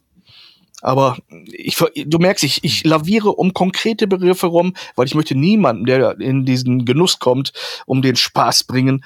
Ja, Spaß ist vielleicht in diesem äh, Zusammenhang auch ein bisschen albern, aber, aber um das ja Vergnügen, diesen Film auch bis zum Schluss zu genießen. Denn bis zum Schluss passieren Dinge. Und äh, von Nico Kidman kann ich nur den Hut sehen und ich wundere mich, dass sie dieses Jahr zwar für den Golden Globe, aber ich glaube nicht für den Oscar nominiert war, ne?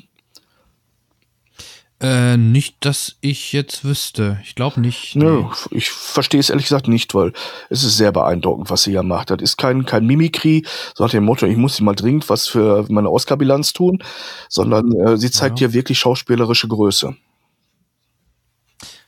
Cool. Ja, habe ich mir aufgeschrieben. Wird geguckt. Ja, mach das. ähm, ich hätte noch zwei Dokumentationen. Ah. Also ich bin eigentlich gar nicht so der Doku-Fan, also der auf jeden Fall nicht einer, der dauernd Dokumentation schaut, aber ich habe mir dann doch, gerade während ich krank war, ähm, mir mal die Muße gegeben und habe mir mal zwei Dokumentationen auf Netflix angeschaut. Ähm, einmal die Dokumentation, das war eine vierteilige Dokumentation, die Ted Bundy Tapes. Uh. Über den äh, Serienkiller aus den äh, 70er, mhm. Anfang 80er Jahren, äh, Ted Bundy. Ähm, das waren wirklich Originalaufnahmen von ihm, wie er im Knast auch, ich glaube, kurz vor der Hinrichtung interviewt worden ist und wo man echt lange erst gemerkt hat, dass er überhaupt keine Einsicht hat und man hat parallel immer äh, mit Zeitsprüngen gearbeitet und hat zurückge zurückgespult quasi und hat auch wirklich diesen Tathergang äh, nachgebaut oder nachgestellt, jetzt also nicht wirklich gezeigt, sondern wirklich alles Originalaufnahmen. Und man hat ihn auch dann gesehen, wie er aus dem ersten Knast ausgebrochen ist und dann auch noch mal Leute umgebracht hat und dann ist er noch ein zweites Mal ausgebrochen. Also der, der hat es damals echt schon drauf gehabt, in Anführungsstrichen. Und dann äh, auch nachher dann die, die Leute, die wirklich äh, am Tage seiner, wie er auf den elektrischen Stuhl kam, wirklich da vor der ähm, vor dem Gebäude standen und Burn Bundy Burn und, und Schilder hochgehalten haben und, und, und. Also fand ich sehr interessant. Ähm, das wäre für mich auch mal eine Idee für, es gibt die Serie Amer American Crime Story. Ähm, in der ersten Staffel ging es um O.J. Simpson, auch mit John Travolta in der Hauptrolle und, und, und. Oder Cuba Gooding Jr., ähm, und in der zweiten Staffel ging es ja um Johnny, Gianni Versace über den Mord. Äh, Mord. Ja.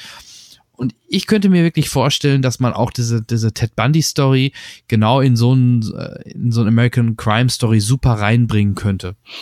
Ähm, aber auch die Dokumentation, gerade ich dachte mir auch erst, oh, nur über diese Tapes und viel, viel Erzählerei, ähm, das könnte anstrengend werden, aber nee, ähm, ging, ging echt so weg und war einfach extrem interessant dafür, dass dieser Mann eigentlich so intelligent auch sich verkauft hat und rübergekommen ist, was er dann aber doch schon scheinbar für Probleme gehabt hat. Ne?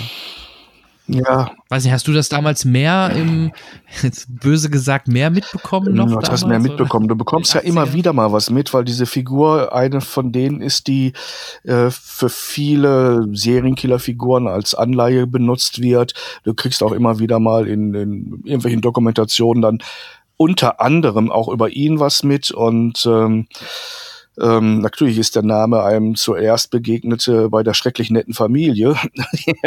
ja, sein Bruder El, ja. Der El Bandi, der sich ja namentlich darauf bezieht. Äh, ähm, was, Aber was war denn da damals die Idee dahinter? Weiß, Warum hat man denn ich, einer Sitcom Ich weiß es nicht. Ich glaube, schlechter eine Geschmack. sympathische Hauptfigur Bandi genannt. Ja, fand ich auch krass. Ja. Naja, aber äh, bis dato war mir eigentlich gar nicht ganz klar. Aber es gibt, es gibt diverse Sachen, ne, ähm, die sich, die sich äh, auf, auf sein Verhalten beziehen und immer wieder, äh, ich glaube, er ist sogar ähm, kopiert worden von, von echten Tätern, äh, seine Methoden. Und ähm, was ja auch ja, bekannt eben ist, glaube ich, er hat auf einen Anwalt verzichtet in den Prozessen, ne?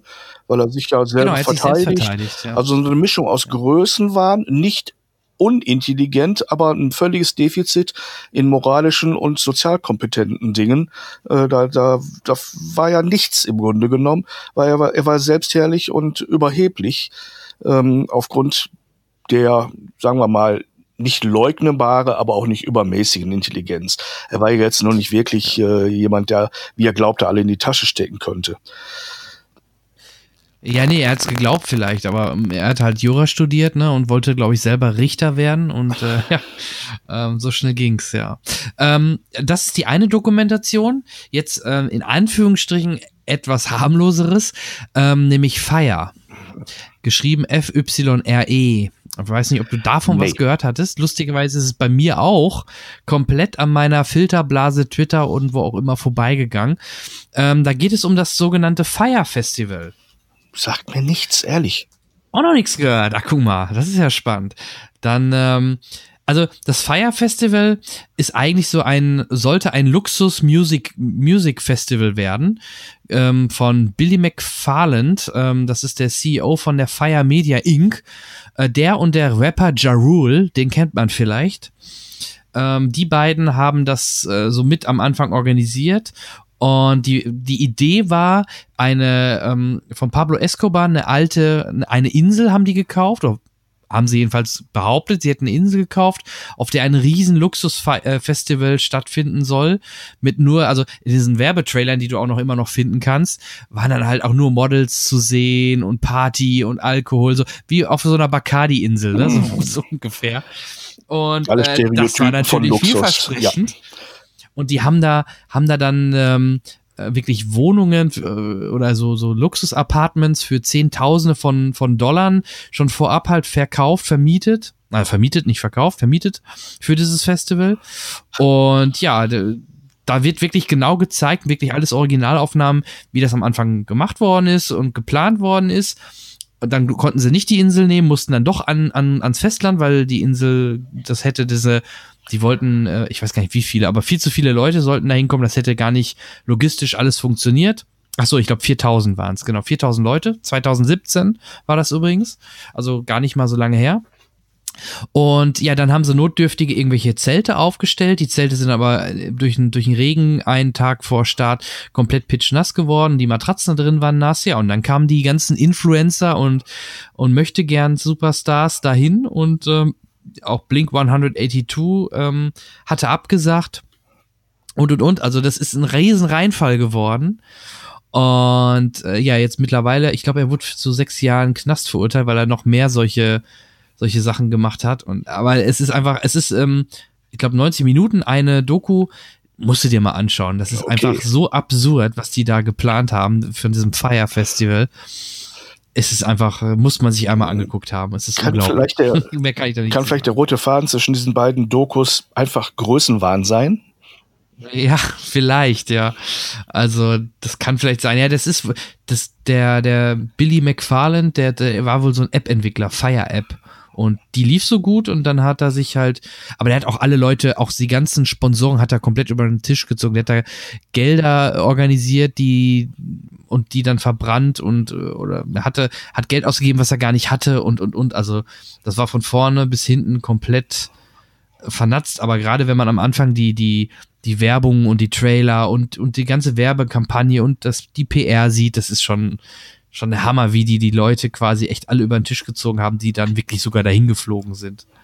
Na, naja, ähm, das würde ich auf jeden Fall allen gerne mal ans Herz legen, die das noch nicht gesehen haben. Fire auf äh, Netflix über das Fire Festival. Na gut, ähm, was haben wir denn noch am Programm? Ähm, ich glaube, am 21. startet die Fortsetzung von Iron Sky. Genau, da hattest du mir im Vorfeld schon gesagt, dass du diesen Film schon sehen konntest. Und, äh, da bin ich extrem auf deine Meinung gespannt. Der hat lange auf sich warten ja, lassen. Ich, ne? ich, man hat auch nicht wirklich gesagt, warum der Start immer wieder verschoben wurde. Kann unterschiedliche Gründe mhm. haben, könnte man jetzt spekulieren, lasse ich aber einfach mal, weil ich wirklich keinen Anhaltspunkt habe, um eine Spekulation halbwegs glaubhaft äh, von mir geben zu können. Ähm, der Film führt im Grunde genommen die Handlung fort vom ersten Teil, den du ja auch kennst, und ähm, führt uns dann äh, in seiner bekannt überzeichneten Art und Weise in die Erde, in die Hohlerde hinein, in der ähm, auch eine große Kolonie von äh, Nazis sitzt und sich auf die Weltübernahme vorbereitet. Ähm, das Ganze ist, ähm, ich denke, die ersten ersten konzeptionellen Treffen sind nach dem Motto entstanden, wir müssen das, was wir, womit wir beim ersten Mal begeistert haben, nochmal toppen und für noch mehr äh, Effekte sorgen. Ähm, und als irgendjemand wo gesagt hat, jetzt brauchen wir aber auch noch eine Handlung, äh, muss jemand gewunken haben, gesagt haben, ja, äh, ich habe da so eine Idee, das machen wir so oder so. Also ich glaube, ich kann dir die Handlung jetzt nicht mal wirklich erzählen. Beziehungsweise ich habe sie dir gerade sozusagen erzählt, wenn das schon eine Handlung mhm. war. Ähm, also wer jetzt, aber ich glaube, wer in diesen Film geht, erwartet jetzt keine Geschichte in dem Sinne, sondern Szenen und Abläufe, äh, ne, inklusive äh, ein paar neuer Figuren natürlich, gute wie schlechte, auch ein paar altbekannter Figuren, ähm, manche davon mit Schnauzbart und diesmal, wie wir ja von Trailern wissen, auch auf Reitdinosauriern unterwegs. Mhm. Ähm, es gibt viel, ja, viel so Schmunzelbilder und witzige Sachen. Ähm, der Knalleffekt wie beim ersten Mal ist aber auch hier nicht reproduzierbar. Das haben wir schon bei vielen Überraschungshits gehabt.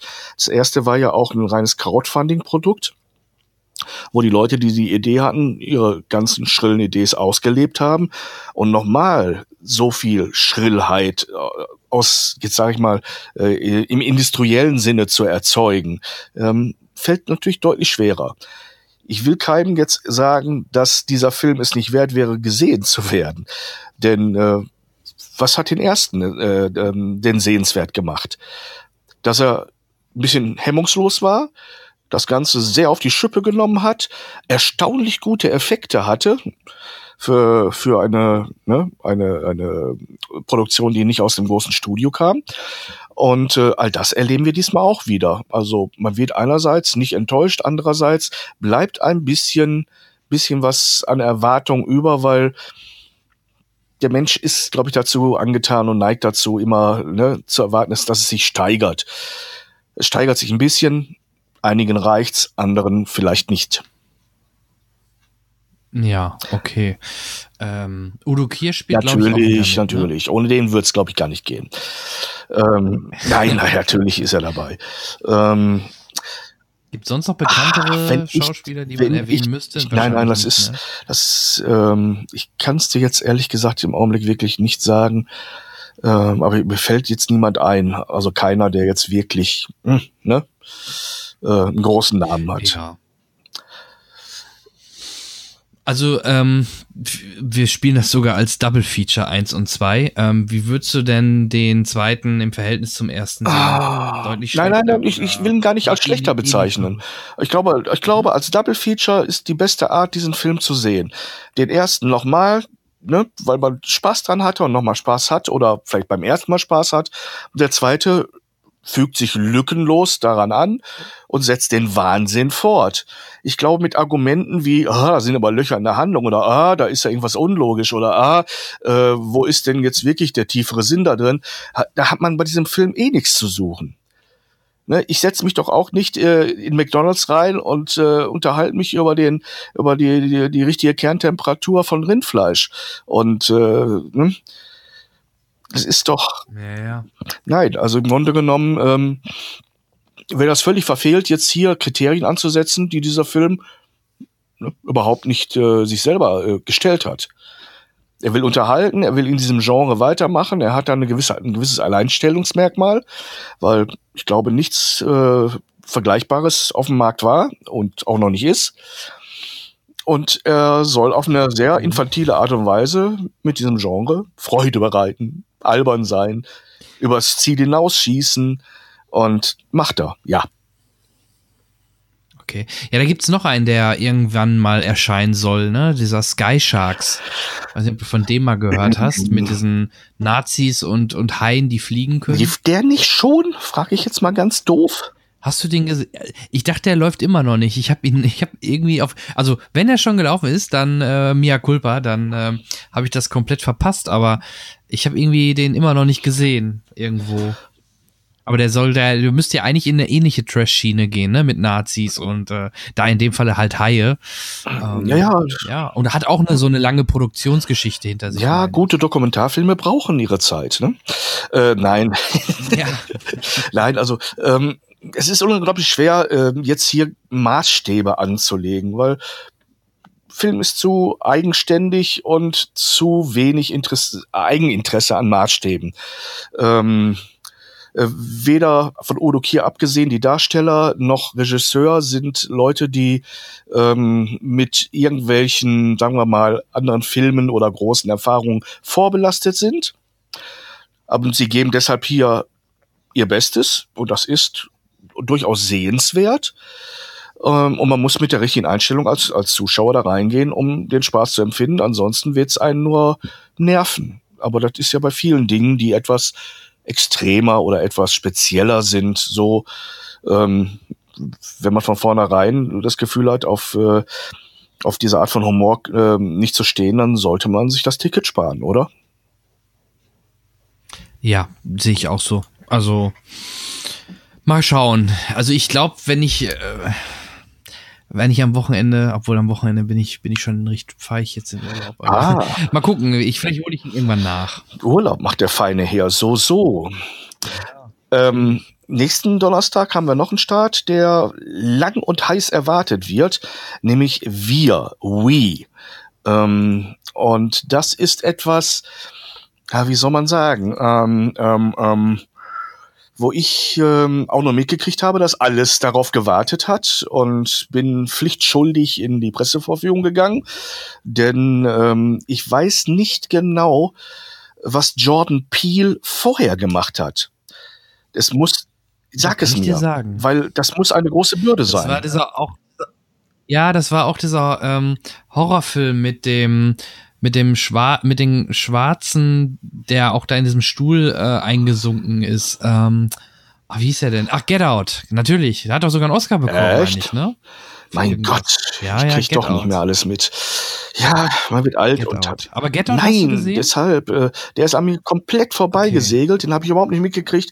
Ich habe nur mitgekriegt, ah, Jordan Peele nach dem großen Erfolg hm, Ja, von wird sein neuer war Film. Mhm. erwartet und ähm, auch diesmal wieder ein äh, vorwiegend äh, farbiges Cast.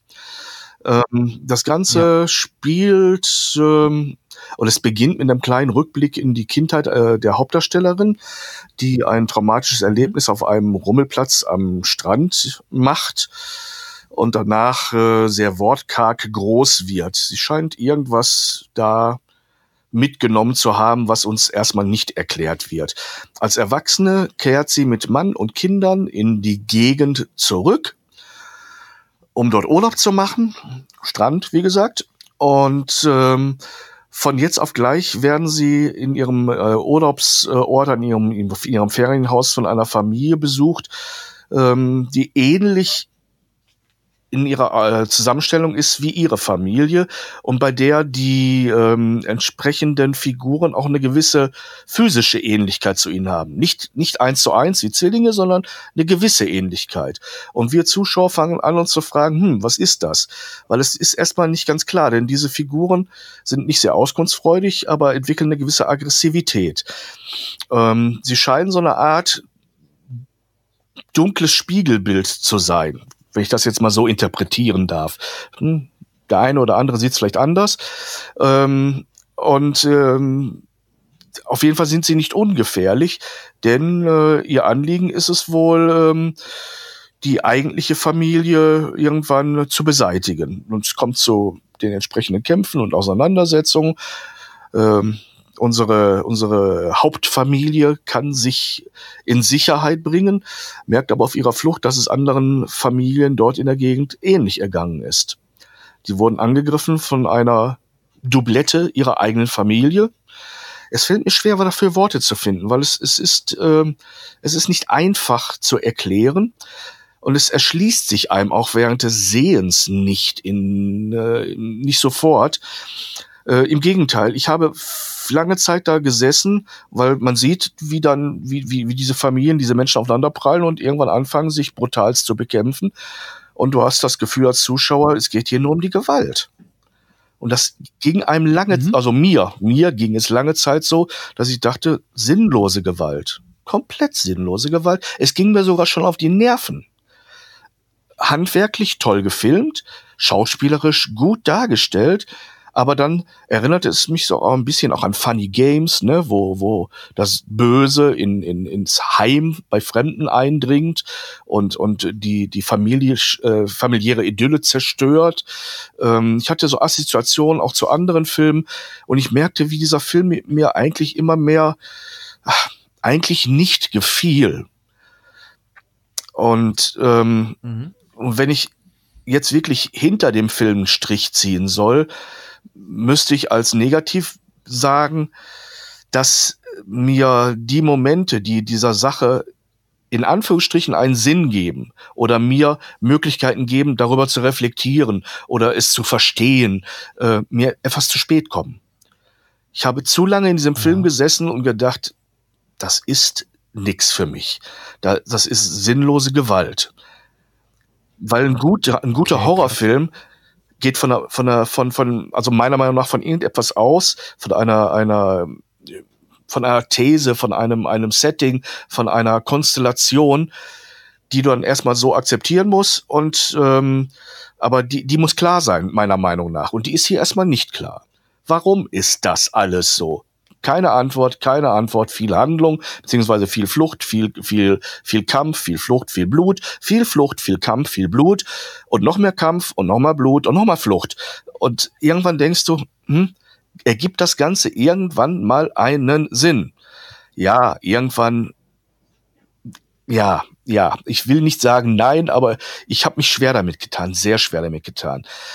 Ähm, zum Schluss, in den letzten Sekunden, gibt's einen Bonbon, einen Twist, der sehr, sehr gelungen ist. Nicht drüber nachdenken, mhm. ist aber lohnenswert, nicht vor dem Ende zu gehen. Nicht nach dem Abspann, sondern wirklich in den letzten Sekunden des Films. Gibt's noch mal ein kleines Aha. Und ähm, aber dass einem das Ganze irgendwie als als als eine Handlung mit, mit, mit Anlass vorkommt, darauf habe ich zu lange warten müssen. Das ist das, was ich in dem Film ankreide. Wobei er, wie gesagt, handwerklich so klasse ist und auch eben viel Neues in dieses Genre bringt, weil nichts fesselt einen Filmemacher sonst so sehr wie ein Genre und Genre-Regeln die normalerweise dafür sorgen, dass ein, egal welches Genre, aber besonders das Horror und auch das Fantasy-Genre meiner Meinung nach äh, zu sehr ähm, ähm, dadurch manipuliert und gefesselt sind, als dass man viel Neues entdecken könnte. Das macht dieser Film und dieser Regisseur anders. Der verlässt eingetretene Pfade. Vieles erinnert an andere Dinge, aber so ein Regisseur fällt ja auch nicht vom Baum. Der wird auch Filme gesehen haben, der wird Vorlieben haben, der wird Sachen äh, im Kopf rumspucken haben, der wird Bücher gelesen haben. Äh, wir werden ja nicht alle, äh, erfinden ja nicht alle für uns selber äh, den Film, die Geschichte, das Drama neu, sondern äh, wir haben unsere unterschiedlichen Quellen und viele davon beziehen sich aufeinander oder sind sogar identisch. Ähm, aber es ist nicht so offensichtlich, dass hier was kopiert oder plagiert wird. Das wäre weit mehr, als ich äh, damit sagen will. Äh, vielleicht lag es auch daran, dass ich lange Zeit irgendwie dachte, ich habe eh im Kopf nichts zu tun, denke immer drüber nach oder es springt mich so an. Ne? Ach, guck mal, äh, das, könnte, das ist so ein Moment, der könnte auch in dem Film vorkommen. Ähm, aber wie gesagt, ähm, zwiespältige Meinung meiner, meinem Empfinden nach, denn ähm, ich ähm, konnte mich nicht, nicht so lange, wie es der Regisseur gerne mochte, nur an der puren, brutalen Action ergötzen. Okay, dann ist auf jeden Fall anders als Get Out. Schade, dass du Get Out nicht gesehen hast, ja deswegen fehlt dir da ein bisschen der Vergleich. Ja. ja, solltest du vielleicht mal machen, weil der Get Out beruht gar nicht so, also gar nicht, wirklich überhaupt keine Gewalt in dem, in dem Sinne, so wie du sie beschreibst, sondern da geht's mehr um Psychologie und äh, es ist eher ein Horrorfilm von der anderen Art, also nicht von, von, von, von der Brutalität her, sondern wirklich mehr so, what the fuck, was ist denn hier gerade los, so nach dem Motto. So muss man sich das Das vorstellen. Element ist, glaube ich, auch drin, aber wie gesagt, mit einer großen Portion. Ja, und es gibt, auch ein, es gibt auch bei Get Out einen, einen Twist, ähnlich wie du es gerade beschreibst. Also ich könnte mir vorstellen, dass er da, vielleicht wird er der neue, neue M. Night Shyamalan oder so. Wollen wir es ihm nicht äh, Wenn er jetzt äh, auch da immer Nee, möchte man, möchte man ihm nicht zwingend wünschen, das stimmt. Ähm, ja, er ist halt, er ist halt auch Schauspieler und Comedian, ne? Das ist halt nochmal so eine Besonderheit und das war mit Get Out sein Regiedebüt, ähm, wo er dann halt direkt eine Oscar, Oscar für das beste adaptierte, glaube ich, Drehbuch oder irgendwie sowas bekommen hat. Und ähm, ja, sonst musst du dir dann seinen nächsten Film angucken. Das wird Toy Story 4 sein. Ah. Den wird er nicht selber machen, aber da hat er eine Sprechrolle. okay. Nur mal als kleiner Fun Fact. Also der Mann ist immer noch scheinbar auch, macht noch ein paar Synchronjobs. Ich weiß nicht, ob er noch viel schauspielert. Aber ja, das ist jetzt sein zweiter Film und deswegen, deswegen auch diese Erwartungshaltung, von wo du so überrascht warst. Ähm, ich habe aber auch nicht, äh, ähnlich wie du es auch jetzt sagst, habe ich auch jetzt aus der Masse eher kritischere Punkte oder nicht unbedingt äh, gute Punkte. Der Rolling Stone, Rolling Stone schreibt, äh, schrieb zum Beispiel, wie man keinen guten Horrorfilm dreht. Also ja, vielleicht trifft das auf den Punkt, so ein bisschen wie du. Wenn man voreilig urteilt, kommt man ähm, dahin. Dieser Film, der, ja. man braucht viel Arbeit, um die Klasse dieses Films zu entdecken. Was einen von Anfang an in den Band schlägt, sind hypnotische Bilder. Bilder wirklich, die mhm. auf einen wirken, als wenn man sie geträumt hätte. Also die, die sind nicht, nicht okay, durchgängig. Ja, das, das, das wiederum ne? geht, das wiederum geht schon in die Richtung auch wie ähnlich vielleicht wie bei Get Out, ohne jetzt viel zu viel zu Ja, aber ja. wie gesagt, vielleicht, vielleicht liegt der Fehler bei mir. Ich will das nie ausschließen, dass ich vielleicht am Anfang irgendeinen entscheidenden Moment, der alles aufschlüsselt, verpennt ja. habe, irgendwie nicht mitgekriegt habe, weil ich zu sehr in die andere Ecke des Bildes geguckt habe oder über irgendwas nachgedacht habe. Ist ja alles möglich. Aber ich glaube eben nicht. Ich glaube, dass er da erstmal wirklich so einen ganz langen Teppich ausrollt und den auch zu einer gewissen Unerträglichkeit ähm, ne, in die Länge zieht, um, um, um dieses alles mhm. spürbar zu machen. Ähm, wie gesagt, nachdem ich da rausgekommen bin, war mein Urteil härter. ich merke, wie ich so langsam ja. die Klasse dieses Films für mich entdecke und auch akzeptiere. Vielleicht dauert es noch zwei bis drei Tage, bis ich sage, wow, den gucke ich mir noch mal an, um wirklich damit klarkommen zu können, was was da was da filmisch auch passiert. Aber er ist brutal. Oder schau das erst auf jeden Fall. Genau. Oder schau erst Get Out und dann noch okay. mal den. Vielleicht, vielleicht, ich weiß nicht, vielleicht gibt es sogar Zusammenhänge. Ich, ich kann es dir ja auch nicht sagen, weil dazu fehlt mir, genau, dazu fehlt uns jeweils das Gegenstück. Ich habe halt das Erstlingswerk nur gesehen und du jetzt halt den, den neuen. Ja, hm, dann haben wir beide was zu tun. Ähm, ja, auf jeden Fall. Ähm, ansonsten, äh, durch die Zeit bedingt, habe ich halt auch nicht so viel mehr gucken können. Ähm, auf jeden Fall nichts, was mir jetzt wirklich sonst noch in Erinnerung geblieben ist. Ich denke, so die, die wichtigen Punkte, die wir die letzte Zeit gesehen haben, haben wir besprochen. Oder hast du noch nicht irgendwas, zwingend. was du unseren Hörern noch unbedingt ans Herz bringen Nein, ich freue mich auf den ne? genau. Film, den ich morgen sehen werde, mit Robert Redford, Gauner und Gentleman. Ähm, oh, ja. Das ist etwas, worauf ich mich freue, aber es liegt auch daran, weil ich diesen alten Knaben einfach mag. Ja, machst du da eine Kritik zu? Audiokritik oder? Weißt du das schon? Kann ich dir jetzt noch nicht sagen. Hängt auch ein bisschen immer damit der Auftragslage äh, zusammen, weil ich mhm. äh, ähm, die Sachen, die ich bei Facebook unter meinem Namen Peter Dickmeier veröffentliche, sind meistens auch Dinge, die ich vorher für ihren Radiosender gemacht habe, weil es ist doch schon ein bisschen Arbeit, so einen Radiobeitrag zu machen und ihn nur in Anführungsstrichen zu machen, um ihn dann irgendwo ne, auf die Facebook-Seite zu stellen. Hm, Nee, also du weißt, was ich meine. Also wenn die Auftragslage ja. da ist und ich mache dazu was, dann wird's auf jeden Fall auch, äh, werden meine Facebook-Freunde es sehen und hören können. Und ich hoffe natürlich, dass er gut ist und dass ich dazu was machen darf. Mhm. Sehr schön. Ähm, vielleicht abschließend, bevor wir äh, uns verabschieden von unseren Hörern, ähm, nochmal die Möglichkeit oder auch für mich, auch, auch aus reinem, puren Eigeninteresse. Erzähl doch mal, wo man dich sonst aktuell sehen kann, auf welchen Brettern der Welt. Momentan spiele ich eher Theater. Also ich bin ja ab und zu mal so als Kleindarsteller oder sowas im Fernsehen unterwegs gewesen, aber momentan spiele ich viel Theater und zwar für eine Firma, die nennt sich Tatort Dinner. Da spiele ich in drei mhm. von sieben Produktionen, das sind alles Krimifälle, die im Publikum gespielt werden. Ähm, äh, spiele ich mit und ähm, und das andere, das beginnt morgen, nämlich die Proben für eine Oper am Kölner, in der Kölner Oper, eine neue ähm, Kurt Weil-Inszenierung, Street Scene heißt das Ganze. Keine Angst, ich werde nicht singen, ich habe eine Sprechrolle dort. Das wäre jetzt meine Frage. Nein, nein, nein, da hätte ich mich auch geweigert, aber andererseits hätte mich auch keiner gefragt. Also so eitel muss ich gar nicht sein. Aber da habe ich ein, eine, eine Sprechrolle, ich spiele all den City Marshal Henry und ähm, das Ganze, wie gesagt, ein Spätwerk von Kurt Weil aus seiner amerikanischen Zeit, als er ähm, dort emigriert war. Ähm, hat er Ende der 40er Jahre in New York ein Stück angesiedelt, das so vor einer Häuserkulisse in einem New Yorker Stadtteil ach, sehr durchwachsenes Publikum halt dort äh, spielt und da entwickeln sich ganz äh, interessante Konstellationen. so ein bisschen Fenster zum Hof. Man sieht also alles Ne, vom Publikum mhm. aus sieht man alle möglichen Szenerien und, und Leute und es passieren Dinge und es ist tragisch und einige, die es können, singen auch. Musikalisch erinnert es mich, ich, ich bin jetzt sehr, sehr laienhaft an Porgy und Bess oder ein bisschen West Side Story, also modernes amerikanisches Musical. Tolle Melodien, toller Gesang und deshalb singe ich nicht. okay, aber es ist Oper oder ist es dann eher Musical? Das ist, es läuft unter Oper es läuft ja auch in der Kölner Oper. Äh, ab also es wird auch wie eine Oper, Oper gesungen, ne? So wie Nein, es ist nicht wie eine italienische oder deutsche Oper, nicht dieses, ich sag's jetzt mal, kein Geknödel. Es ist eher ja. Westside Story mäßig. Ne, also für mich das klingt ja schon wieder ganz spannend. Ähm, ja, Porgy und Bess, große, große, wuchtige Melodien, tolle Stimmen und eben nicht diese italienische Knödeloper, sage ich jetzt mal so ein bisschen abfällig. Oh Gott, hoffentlich hört keiner zu, der sowas mag. ähm, ähm, kann ja auch toll sein, aber ich versuche gerade einen Unterschied zu machen, mehr nicht.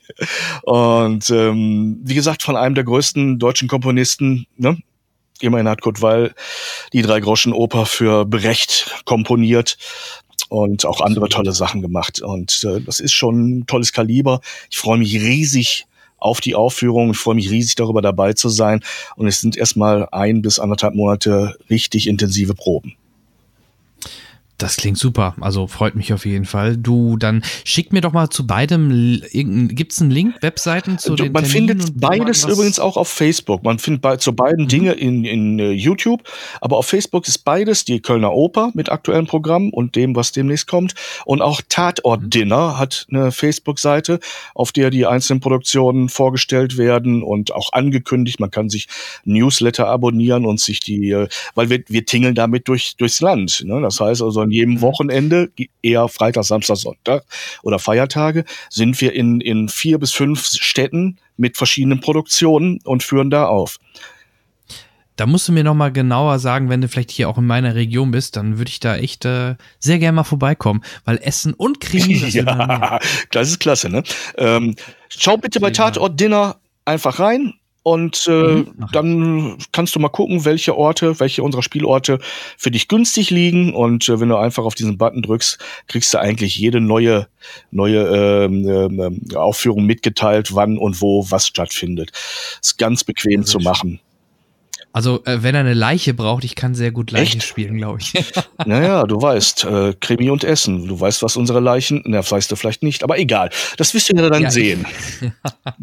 ja, ja, ich kann es mir vorstellen, alles klar. Mhm. Dann danke ich dir, Peter, für ja. die jetzt mittlerweile auch schon wieder knapp anderthalb Stunden. Ähm, war wieder eine große Freude und ähm, ja, ich bedanke äh, mich ich auch. Ich würde sagen, nächsten Monat haben wir ja Avengers, dann werden wir eh zusammen sprechen. Da freue ich mich drauf. Und ähm, ja, und da sehen wir uns spätestens auch wieder. Ein großer Alles Spaß. Klar. Ich danke auch und wünsche allen, die bis jetzt hier ausgehalten haben mit uns, viel Spaß im Kino. Wir hören genau. und sehen uns wieder mit Sicherheit. Bis dann. Genau, in diesem Sinne, bis die dann. Ciao.